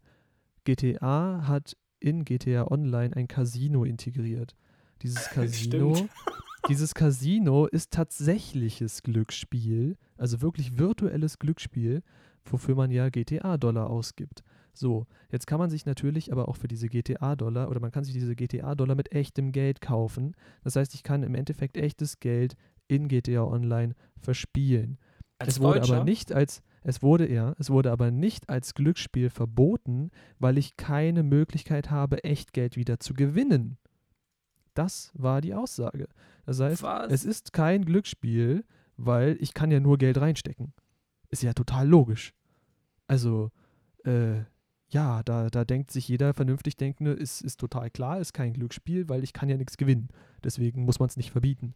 Ich kann mir das vorstellen, dass das auf Länderebene immer unterschiedlich ist, dass da jedes Land so eigene Definitionen hat. Ja, aber ich, ich musste einfach so lachen, als ich das gelesen habe, weil ich meine, natürlich ist das Glücksspiel, das ist halt wirklich per Definition Glücksspiel, weil es sind Kartenspiele, es ist ein, ein Glücksrad, das steckt ja schon im Namen. Und ich kann mir diese GTA-Dollar, wie gesagt, über Echtgeld kaufen. Das heißt, ich kann über Umwege das da reinstopfen. Nicht nur in Schleswig-Holstein? Okay. Geht jetzt auch in deinem GTA online. Ja, nee, aber auf jeden Fall äh, Lootboxen, Skins und so weiter sind einerseits natürlich ein gefährliches Thema, wenn man jetzt also an diese ganzen Fortnite, ich meine, mein Kind klaut mir die Kreditkarte-Geschichte denkt, wobei da natürlich auch viele Pranks und, und äh, gefakte Sachen dabei waren. Was mich viel mehr stört, sind äh, tatsächlich Ingame-Shops in Singleplayer-Titeln, was wir in letzter Zeit auch häufiger erlebt haben. Assassin's Creed, mein, äh, super Beispiel. Assassin's Creed zum Beispiel, wo du dir dann eben, um eben nicht grinden zu müssen, um die nächsten Crafting-Materialien zu kriegen, um dein Schiff besser auszubauen, dir einfach mal die Materialien kaufen konntest. im Store, direkt im Game. Das ist so, das ist so die Art Unding und Lootbox, die ich überhaupt nicht mehr sehen will und die wahrscheinlich, glaube ich, jetzt nicht explizit, um mal wieder aufs, aufs Thema zurückzuführen, nicht explizit bei Kindern der Fall sind, weil ich glaube, ein Kind würde jetzt nicht auf die Idee kommen, ach, Assassin's Creed ist gerade so langweilig, ich gebe jetzt mal Geld aus, um eben mir jetzt diese Crafting-Materialien zu holen. Ich glaube, ein Kind ist es eben durch unsere aktuelle Situation, auch mit dem Social Media, mit dem Vergleichen, eher so, ich muss jetzt diesen Skin kaufen, damit ich bei meinen Freunden, wenn wir zusammen, nehmen jetzt als Beispiel Overwatch oder es kann ja auch CSGO sein oder was auch immer, damit ich mit meinen Freunden irgendwie cool aussehe, wenn wir da zusammen entweder äh, auf die Nase hauen oder auf die Nase gehauen werden, je nachdem. Aber es geht halt ums cool Aussehen, glaube ich, in den meisten Fällen. Aber dann kann man ja, also stelle ich mir zum Beispiel auch vor, man hat ja die Möglichkeit, ähm, weil man ja das Beste, ich glaube, das ist wieder auch so ein Punkt, wo ich sage, da haben wir einen Vorteil. Ähm, man kann mit seinem Kind darüber sprechen, weil man diesen, äh, weil man diesen Wunsch nachvollziehen kann, warum man jetzt gerade ähm, diesen Skin haben möchte. Da kann man doch mit seinem Kind auf einer viel besseren Ebene darüber sprechen, ähm, warum das vielleicht nicht so geil ist oder warum und weswegen, ähm, als wenn du gar nicht den Bezug dazu hast. Das stimmt. Vor allem könntest du dann theoretisch auch, also das klingt jetzt wahrscheinlich wieder so mit der eisernen Faust regieren, aber du könntest ja theoretisch auch einführen, dass du sagst, ey, du kriegst ja äh, Taschengeldsumme X, wenn du dir diesen Skin kaufen möchtest und du willst ihn wirklich, wirklich haben, dann spare doch, wenn er wirklich so teuer ist, was ich jetzt bei Skins nicht weiß. Ich habe mir, wie gesagt, nur einmal diese furchtbar teure GTA Online-Entscheidung geleistet. Ich glaube, da kann man so im 5-Euro-Bereich, 5 bis 10 Euro kostet, glaube ich, Ja. ein Skin. Ich meine, es kommt halt dann natürlich auch darauf an, wie viel Taschengeld das Kind kriegt, aber wenn es denn unbedingt diesen Skin haben möchte, dann kann es sich den auch von seinem Taschengeld kaufen. Dann kauft es sich vielleicht nicht, jetzt weiß ich nicht, ein, ein Comic oder es kauft sich keine äh, Riesenpackung an Süßigkeiten, sondern es kauft sich halt den Skin. Da muss selber ist die so Entscheidung bisschen- treffen. Ja. Na, da ist dann halt so ein bisschen auch die, der Lerneffekt drin, den ich mir da so jetzt in, meiner, in meinem Leichtsinn erhoffe, dass das Kind dann gleich lernt, mit seinem eigenen Geld zu haushalten und umzugehen und Prioritäten zu setzen. Das wäre dann tatsächlich ein Ausgang äh, von Lootboxen, den ich irgendwo begrüßen würde, weil er ja dann gleichzeitig einen Lerneffekt mit hat und eben das Kind trainiert, mit Geld umzugehen. Aber genug über Lootboxen und Skins und Echtgeldshops. Ich glaube, das haben wir jetzt gut breit getreten. Äh, wenn man das vereinfachen würde, würde ich glaube ich sagen, macht man lieber einen Bogen drum, weil im Zweifel gibt man Geld für Sachen aus, die man dann in einem Monat oder so nicht mehr so cool findet. Ähm, und wir könnten jetzt zu unserem nächsten Thema rübergehen und äh, uns über unsere Veränderungen des Spielekonsums nach Kind unterhalten und generell über Zeitmanagement, weil wie gesagt, ich merke unter anderem, gut, wir haben jetzt die Situation mit Corona, jeder muss zu Hause bleiben, jeder oder jeder, der kann, arbeitet von zu Hause, dass ich einerseits natürlich jetzt viel mehr Zeit zu Hause verbringe, andererseits aber auch nicht mehr so viel spielen kann oder nicht mehr so viel spiele wie vorher. Denn wenn ich zu Hause bin, dann arbeite und dann Feierabend mache, dann steht mein Kind neben mir und möchte Aufmerksamkeit haben, was ja natürlich auch sein, sein gutes Recht ist. Äh, aber dann muss ich eben priorisieren. Will ich jetzt entweder irgendwie ein Spiel spielen, was auch eventuell kindgerecht ist, was ich mit ihm zusammenspielen kann, was er, mir, was er sich ansehen kann, oder gehen wir jetzt eben raus, spielen auf den Spielplatz äh, und verbringen da unsere Zeit miteinander. Und ich glaube, das ist eine Entscheidung, die sehr viele Eltern sehr schnell treffen. Da hat das Kind dann eben Vorrang. Und da bricht dann der Spielekonsum sehr schnell ein, was wahrscheinlich die meisten Bekanntschaften aus dem Gaming-Bereich, die vielleicht selber keine Kinder haben, nicht so wirklich nachvollziehen können. Ich meine, Ben, hast du da irgendwelche Erfahrungen gemacht, dass dir da Kontakte weggebrochen sind, weil du vielleicht nicht mehr so viel Zeit hattest? Ähm, das auf jeden Fall. Ähm, ich ich, ich glaube zum Beispiel, um das, äh, um jetzt äh, ironischerweise zu sagen, zum Beispiel haben wir weniger Kontakt als vorher. Das Was- ist true, das ist äh, auch nicht so schön. Ich weiß, ähm, aber ich, ich, ich meine ja nur, ähm, das ist zum Beispiel jetzt auch ähm, eine Ent Entwicklung, die mal, die zum Beispiel stattgefunden hat. Das ist, ist jetzt einfach die erstbeste, die mir jetzt gerade in dem Moment eingefallen ist. Ähm, ansonsten kontakttechnisch schon ein bisschen weniger, aber meistens ähm, auch bei Leuten, wo du eventuell eh nicht dir so ganz sicher warst, ähm, ob das jetzt was ist, was auch hält, wenn man jetzt mal nicht so viel Zeit hat. Und von daher, ähm, ich glaube, die Sachen, die sich lohnen, sind geblieben, wo man im Kontakt geblieben ist und wenn er auch nur spärlich ist, was zum Beispiel jetzt auch wieder bei uns der Fall ist. Ähm, wir sind ja trotzdem noch in Kontakt, obwohl wir uns, keine Ahnung, wie lange schon überhaupt gar nicht mehr persönlich gesehen haben. Das sind halt so Sachen, wo man sagt, okay, man sieht sich jetzt nicht mehr ganz so oft wie früher, aber man hat ja auf irgendeine Art und Weise trotzdem noch den Kontakt. Und ähm, ja, da muss ich schon sagen, gibt es schon andere, wo es eben nicht mehr so ist die dann aber auch immer, wenn man sie darauf anspricht oder mal nachfragt, ähm, keine spezielle Auskunft darüber geben, weil ich glaube, niemand will Aber sagen, Mensch, ja, wir müssen uns mal wieder treffen, ja. das hört man dann immer. Aber das klingt genau, ja nicht dann wirklich, als lege die Schuld dann bei euch, beziehungsweise slash dem Kind, sondern das ist dann einfach genau. nur so, oder, äh, oder, das oder, oder, dann halt. Oder es werden keine Einladungen ausgesprochen und wenn du dann fragst, äh, warum, warum fragt ihr mich denn nicht, ob ich vielleicht auch Bock habe? So, habt ihr keinen Bock mehr, dass ich dazukomme oder keine Ahnung was, dann kommt immer so, ja, ihr, ihr, ihr habt ja ein Kind. Ach so, ach so, ah, stimmt, fuck. Ja, oh, ich habe ein ja Kind. Was. Ich, ich habe ja kein Leben mehr. Hast recht, alles klar, löscht mich einfach. Ne, weißt es, es ist dann so, ähm, es wird einfach schon vorausgesetzt, er hat eh keine Zeit, er hat ein Kind. Und das ist einfach eine total dumme Einstellung. Das ist genauso wie Leute, die, wenn die, wenn die dich mal einladen und du sagst, äh, geht nicht, ähm, weil ich muss da auf Kind aufpassen oder da ist Ge Geburtstag von sonst wem, da gehen wir hin, bla, was auch immer dann wird das oft als Grundlage genommen, zu sagen, ähm, den fragen wir nicht mehr. Weil es einmal der Fall war, dass man wegen, in Anführungsstrichen, wegen dem Kind, das hört sich jetzt ein bisschen brutaler an, als ich es meine, ähm, keine Zeit hat. Und das wird dann so als Grundstein genommen, aha, Kind hatte keine Zeit, den brauchen wir nicht, nicht mehr fragen. Und das ist, das war am Anfang schon ähm, teilweise, ich sag mal, verletzend, aber auch etwas makaber. Ich habe mich auch so ein bisschen dran gewöhnt, muss, muss ich sagen. Ähm, Kann ich verstehen, aber ich glaube, was dann auch passiert, ist, dass sich der Freundeskreis ja dann auch wieder so ein bisschen neu orientiert. Ne? Also ja. die Leute, die dann dich eben meiden aus Grund XY und sei es, dass sie eventuell auch keine Kinder leiden können, soll es ja auch geben, äh, dass du dann eben neue Bekannte oder neue Freunde findest, vielleicht sogar aus dem Bereich um das Kind herum sei es jetzt irgendwie sei, weil du in der Kita jetzt, ne, weil das Kind in die Kita geht, du da eventuell andere Eltern sogar kennenlernst, weil sich dann auch die Interessengebiete, ich sag mal jetzt nicht verschieben, aber erweitern zumindest, mhm. weil du eben auch mit deinem Kind so viel Zeit verbringst. Du willst ja auch irgendwie als Elternteil, zumindest geht es mir so, wenn jemand Neues in mein Umfeld tritt und der erfährt, oh, du hast ein Kind, du hast einen Sohn, wie ist denn das so? Dann fange ich an zu plappern und dann zeige ich irgendwann Fotos und dann geht es nur noch darum. Kann ich natürlich auch verstehen, dass es manchen nicht so wirklich, weiß nicht, die wollen das nicht in ihrem Fokus haben, weil sie es noch nicht so auf dem Schirm haben oder weil sie es auf dem Schirm haben und sich aber damit noch nicht auseinandersetzen wollen. Mag ja alles sein, wie es ist. Aber ich meine, da, da gibt es dann halt so ein, so Shift im, im Freundeskreis und das finde ich ist auch vollkommen okay. Man sollte bloß eben darauf achten, dass die Leute, die einem wirklich äh, am Herzen liegen, dass da irgendwie dann noch der Kontakt so bleibt, wie jetzt eben bei uns, dass wir uns nicht so wirklich aus den Augen verlieren, auch wenn wir uns jetzt Ewigkeiten nicht gesehen haben. Lustiger äh, Fakt nebenbei für die, die es jetzt äh, interessiert. Unsere Frauen haben scheinbar mehr Kontakt als wir miteinander. ja, also ab weiß. und zu mal. äh, ja, nee, also wir sollten das vielleicht auch mal wieder tun.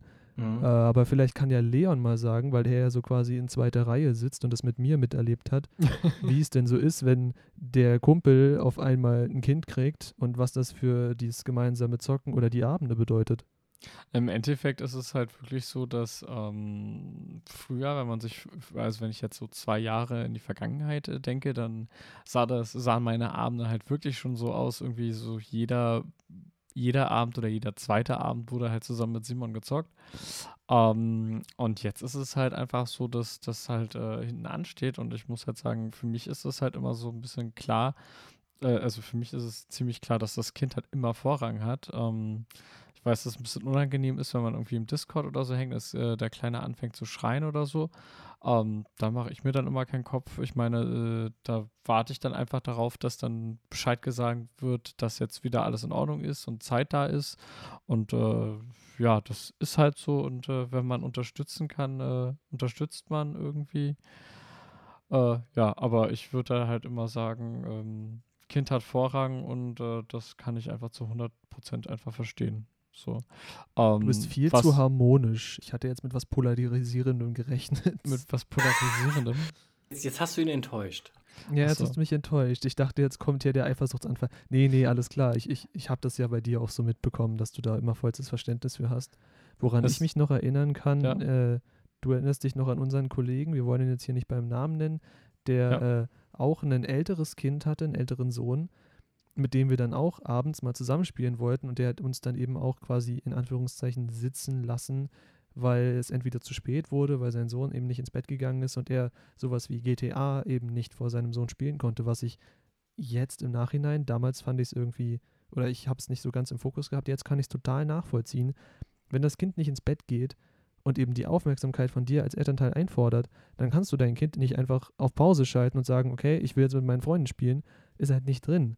Und es passiert mir auch sehr häufig, dass ich meinen Sohn ins Bett bringe und dann einfach mit einschlafe und am nächsten Morgen Leon dann äh, total enttäuscht schreibe, ey, sorry, du kannst es dir wahrscheinlich schon denken, ich bin gestern mal wieder eingeschlafen. Wir machen unseren Zockabend ganz sicher heute Abend und dann Das passiert es mir wieder. so die goldene Motto, Regel, also- wenn ab 9 irgendwie bis 9.30 Uhr oder so keine Rückmeldung mehr kommt, dann weiß ich zu 99 Prozent, dass er weggepennt ist. Das haben wir mittlerweile schon so festgemacht, ja. Aber das sind halt so Sachen, mit denen man sich dann auch als, als derjenige, der von dem mit Kind so gesehen an, abhängig ist, ich nenne es jetzt mal abhängig, an die man sich dann wahrscheinlich gewöhnen muss. Und wenn man sich daran nicht gewöhnen kann, dann klingt das jetzt auch hart, aber dann muss man sich wahrscheinlich einen neuen, einen neuen Zockkumpel suchen, weil derjenige mit Kind natürlich nicht darauf Rücksicht nehmen wird, was der Kumpel jetzt will, sondern da steht das Kind an erster Stelle. Und das wird auch niemals anders sein. Das ist zum Beispiel in dem Fall ähm, das Problem, was ich zum Beispiel habe. Ich, ähm, ähm, also es geht jetzt gerade um, wie hat sich das Zocken verändert oder der Spielekonsum oder Freundeskreis, wenn, Genau. nachdem man ein Kind bekommen hat. Das ist ja gerade Thema, ne? Ja. Ja, und ähm, ich muss zum Beispiel sagen, dass ich äh, das Glück habe, eine Frau zu haben, die selber aus der Gaming-Szene auch kommt und selber auch zockt. Und ich muss auch sagen, ähm, oder was heißt sagen, sondern ich muss eingestehen, dass sie, ähm, was das Thema Gaming angeht, mehr zurücksteckt ähm, als ich und mir mehr Freiraum gibt. Und damit, also was das Thema Gaming angeht. Und damit meine ich jetzt nicht, ähm, dass ich es fordere oder dass es deswegen Streit gibt oder sowas, sondern ähm, das macht sie, weil sie es machen möchte. Oder weil sie den Freiraum auch geben möchte. Zum Beispiel ist es jetzt so, ähm, äh, habe halt gesagt, äh, hier, bla, nachher, ähm, äh, ein Podcast, äh, ich bin als, als, Gast, bla, bla, bla, bla. Meinst du, alles klar. Ähm, wann, wann, wann, startet? Sag ich, gesagt, da und da und da. Und er gesagt, okay, kriegt sie hin. Mit, dass Kinder ver, ver, ver, versorgt sind, dass sie im Bett sind, bla, bla, dass sie sich sozusagen drum kümmert. Und ähm, ich muss dann nicht noch die Sorge haben, ähm, dass vielleicht irgendwas zu kurz kommt. Was nicht ausschließt, dass wenn es irgendwelche Probleme gibt oder ich hier hocken würde und würde hören, dass da drüben keine Ruhe gibt, ich sage, ja, Pech, sie hat ja gesagt, sie kümmert sich drum. Ne? Also das, das will ich jetzt nicht sagen, dass ich dann sage, ja, ist, ist jetzt nicht mehr mein Bier. Aber ich muss sagen, ähm, dass sie schon sehr viel ähm, von ihrer eigenen Gaming-Konsum ähm, aufgibt, um mir dementsprechend mehr Freiraum zu geben, dass er sozusagen nicht gleich aufgeteilt ist, was der Gaming-Konsum angeht, sondern sie hat etwas von ihrem mir abgegeben. Und das muss ich auch sagen, äh, da bin ich sehr, ähm, also sehr dankbar dafür, dass sie da mir die Möglichkeit gibt. Und ähm, ich muss aber auch auf der anderen Seite sagen, das Negative, was das angeht, ist, ähm, dass wenn ich in den Freundeskreis reinschaue, ich was Zockerpartner, Zockerkumpel angeht, ich tatsächlich, und damit meine ich jetzt nicht irgendwie, dass ich auf die Drehendrüse drücken will oder, oder, sonst was, ähm, ich wirklich jeglichen, den ich hatte, dadurch verloren habe. Das heißt, ähm, momentan zocke ich eigentlich alleine. Damit meine ich nicht, dass ich nicht mit anderen Leuten spiele, weil ich in einer Gaming-Community drin bin. Das heißt, das ist schon mal ganz gut, weil man da immer random irgendwelche Leute findet. Ähm, mit den einen mehr, mit den anderen weniger. Aber das ist jetzt nicht so, dass man da jemanden hat, ähm, der deine private Nummer hat oder der dich privat an, anschreibt und sagt, hier, wie, wie sieht's denn da aus? Wie sieht's da aus? Und nachher zocken und bla und keine Ahnung. Das ist bei mir leider völlig flöten gegangen. Also ich habe überhaupt keinen Zockerpartner mehr. Das ist schon sehr schade. Ähm, vor allen Dingen auch, man findet auch nicht immer so die passenden Leute, mit denen man zocken kann. Ich hatte zum Beispiel jetzt teilweise auch das Problem gehabt, dann habe ich halt random welche gesucht für Overwatch jetzt in, in, in dem Fall. Ähm, und wenn man dann in einer anderen Elo ist, ich war halt in, oder ich bin halt in der Elo ähm, Platin beziehungsweise Anfang Diamond. Das ist jetzt nicht äh, hier Grandmaster und keine Ahnung. Das, das, das, das ist mir schon klar. Es ist einfach so Mittelfeld. Aber dementsprechend ist das Matchmaking auch anders. Und ich hatte jetzt schon ein paar Mal den Fall gehabt, dass wenn ich joine, ähm, die Leute schon merken, ah cool, jetzt kriegen wir wieder die ganzen tollen Elo-Leute rein. Dann verlieren wir die ganze Zeit, ähm, bla bla, und dann werden die Leute auch irgendwann genervt und lieben halt. Dann hat mir einer gesagt, hier, äh, wäre es nicht vielleicht gut, wenn du dir ein Team suchst. Da dachte ich so, okay, joinst ein Team. Bin ich im Team gejoint, da hast du aber wieder das Problem, in Anführungsstrichen, ich will jetzt nicht sagen, pro, äh, das hört sich doof an. Ich hoffe, ihr missversteht nicht da, wenn ich sage, das Problem Kind. Aber du hast halt ein Kind, wenn Teamtraining ist oder wenn irgendein Match gegen ein anderes Team ist, da ist es halt so, dass du sagst, äh, sorry Leute, ähm, ich kann jetzt doch nicht. Und das auch halt mal kurzfristig. Was wieder den Endeffekt hatte, dass ich für das Team auch nicht gemacht bin. Und da muss ich sagen, ähm, so was das angeht, Zockerpartner, ähm, das hat bei mir echt Probleme verursacht. Ja, das kann ich voll verstehen. Hart. Das Problem ist halt, dass der Faktor Kind ein total unberechenbarer Faktor ist. Ich glaube, darauf wolltest du gerade auch hinaus. Ne? Ja. Dass ja. du eben, sei es, dass dein Kind an dem Abend einfach, weiß nicht, kann ja sein, dass es Bauchweh hat und sich deswegen nicht beruhigen lässt. Bauchweh kannst du nicht vorhersehen. Es kann sein, weiß nicht, zu irgendwas komisches gegessen und dann sitzt du da den ganzen Abend und beruhigst dein Kind und du kochst Tee und du machst eine Wärmflasche und so weiter und das kann auch mal durchaus beide Elternteile einspannen. Das ist ja nicht so, dass du dann da sitzt und sagst, ha, das kann meine Frau schon alleine stemmen, weil das hast du ja auch gesagt, das würdest du nicht tun und das kann ich auch voll nachverstehen, äh, nachvollziehen, weil ich habe hier auch gerade den, den Babymonitor bei mir hier auf dem Schreibtisch stehen. Also der ist jetzt aktuell aus, aber der steht halt hier bei mir die ganze Zeit äh, weil wir das ja auch so eine, eine gewisse Aufteilung haben. Abends, wenn ich jetzt nicht explizit sage, ich brauche heute zum Beispiel die Zeit zum Podcast aufnehmen, dann äh, habe ich eigentlich abends Kinderdienst, weil ich ja tagsüber vom Homeoffice dann arbeite. Äh, ich bringe ihn auch sehr häufig ins Bett. Das sind halt alles so Sachen, die dann äh, so eine kleine Aufteilung haben. Und deswegen ist es eben auch schwierig, da dann, wie du meintest, wenn du mit einem Team arbeitest, das ist ja noch schlimmer, schlimmer in Anführungszeichen natürlich, ähm, wenn ich jetzt mit Leon zusammen spielen will, dann muss Leon sich eben auch darauf gefasst machen, dass in dem Moment dann das Babyphone loströtet und ich dann aufstehe und ihn quasi da im, im Match, gut, wir spielen nicht so viel kompetitiv, aber dass ich ihn da jetzt quasi mit den anderen Gegnern stehen lasse und dann für 10, 15 Minuten, wenn nicht sogar die komplett weg bin. Also ich muss sagen, und das ist halt so ein praktisch für mich, ich würde das jetzt wirklich einfach gleichsetzen mit, ähm, ihr seid halt ständig auf Bereitschaft. Und das könnt ihr euch ja, nicht aussuchen. Ja, das, das, ist halt einfach so. Und äh, wenn ihr jetzt in der Freiwilligen Feuerwehr wärt, sage ich jetzt mal, und da klingelt das Telefon, dann müsst ihr auch lösen und könnt nicht sagen, ey, sorry, nee, heute äh, äh, brennt das Auto, äh, nö, äh, das, das, das können heute die Kollegen machen ohne mich. Genau, heute ist Raid. Ähm, das ist einfach, das ist halt einfach so. Würde ich einfach so sagen. Also ich bin ja noch nicht in der Situation, aber genauso würde ich mir das halt vorstellen. Man ist halt 24, ist ein 24-7-Job und man muss sich halt, äh, kann halt jederzeit äh, zu so einem Fall kommen, dass man sich da halt drum kümmern muss. Und das ist ja auch nicht Passt das eigentlich ganz schön zusammen. Ja, Bereitschaft klingt nach einer schönen Umschreibung. Ich glaube, das behalte ich bei. ich habe Bereitschaft. Ich habe heute Bereitschaft. Entschuldigung, ich kann heute Morgen. nicht lange arbeiten. Ich habe Bereitschaft. Aber ich glaube, damit, also wir nähern uns auch dem Zwei-Stunden-Marker. Äh, ich weiß nicht, Angesetzt so war intern übrigens so Dreiviertelstunde, Stunde. Den haben wir heute gut ja, gesprengt, den Zeitrahmen. Ja, das, das war aber auch fast klar. Da kann man sich ja sehr schnell drin verlieren in dem Thema. Vor allem, weil wir ja teilweise auch wirklich sehr weit vom Thema abgekommen sind. Oder zumindest großzügig ausgeschöpft haben. Aber das passiert halt. Das, das passiert. soll auch so sein. ja. Deswegen, wenn ihr nicht noch irgendwas zum Thema zu ergänzen habt, dann glaube ich, dürfen wir uns dem Ende nähern, oder?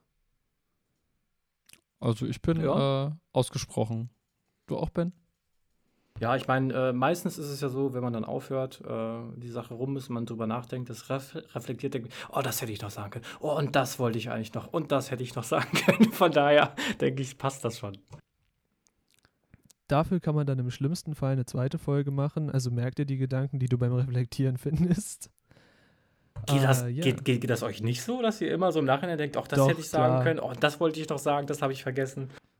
Oder das habe ich falsch natürlich. gesagt. Ja, ja, das, haben wir, das haben wir auch. Ja, oder an der Stelle habe ich mich fünfmal verhaspelt. Mein Gott. Äh, nee, aber machen wir einen Deckel zu. Äh, wie gesagt, zwei Stunden Marker. Das äh, ist ja auch, glaube ich, sehr anstrengend dann zum Zuhören, vor allem wenn wir da zwischendurch so viel rumbrabbeln.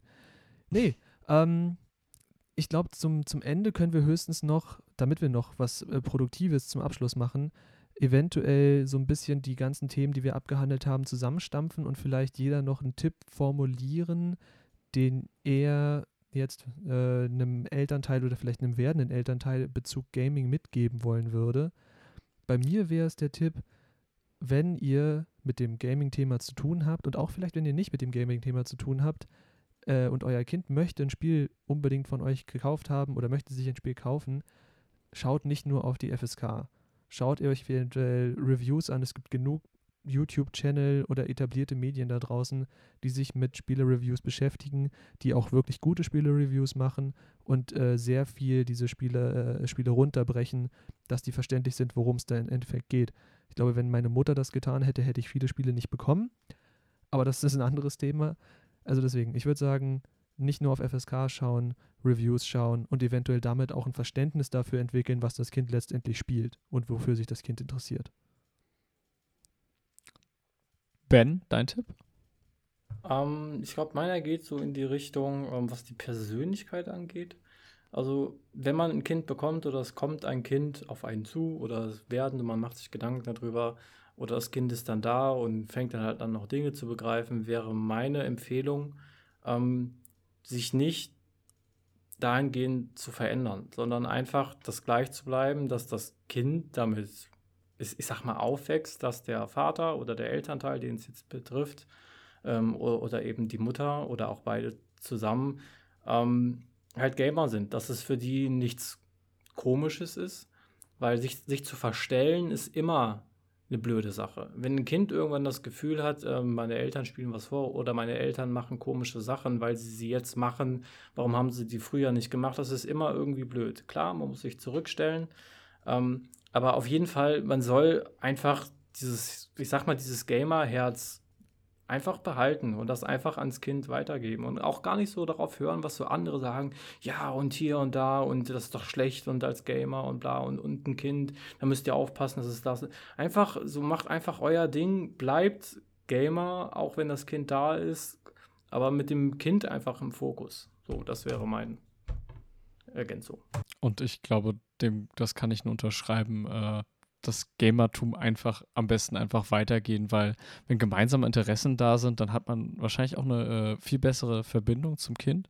Und das wäre so mein Vorschlag definitiv für äh, die Tippreihe. Ähm, einfach äh, offen quatschen, versuchen eine Ver Verbindung zu dem eigenen Kind aufzubauen, zu verstehen, äh, was geht da ab. Und äh, der kleine Bonustipp noch oben drauf versteckt die Kreditkarte. Ähm, ja, und äh, mit diesen Worten würde ich dann auch sagen, wir verabschieden uns. Äh, ben, vielen Dank, dass du da warst. Äh, wir hoffen natürlich, dass du auch in zukünftigen Episoden uns äh, auch mal ähm, besuchst. Ja, klar, und gerne. Gerne wieder. Eventuell dann auch deine Frau im Gepäck hast. Das wäre auch eine interessante Seite, weil ich glaube, diesem Podcast fehlt auf jeden Fall nochmal der weibliche Touch. Äh, könnte nicht schaden. Nee, ansonsten äh, würde ich sagen, vielen Dank für alle, die bis hierhin zugehört haben. Sollte sich noch jemand hier bis ins Ende verirrt haben. Und es bleibt sonst nur zu sagen, checkt unseren YouTube-Kanal aus. Wie gesagt, wir haben in der letzten Folge gesagt, da wird jetzt demnächst was passieren. Guckt uns unsere, unsere Seite an, wenn ihr da Interesse habt. Da stehen ein paar Artikel zu den aktuellen äh, Summer of Game Fest. Da kommen Artikel jetzt demnächst äh, noch dazu. Und ansonsten, falls euch so ein bisschen hinter den Kulissen interessiert, unsere Social Media Seiten, Facebook, Instagram, Twitter und so weiter. Auch wenn wir Social Media vorhin verteufelt haben, das ist gutes Social Media. Und damit Gut, nee, äh, bis zum nächsten Mal. Damit enden wir. Vielen Dank fürs Zuhören.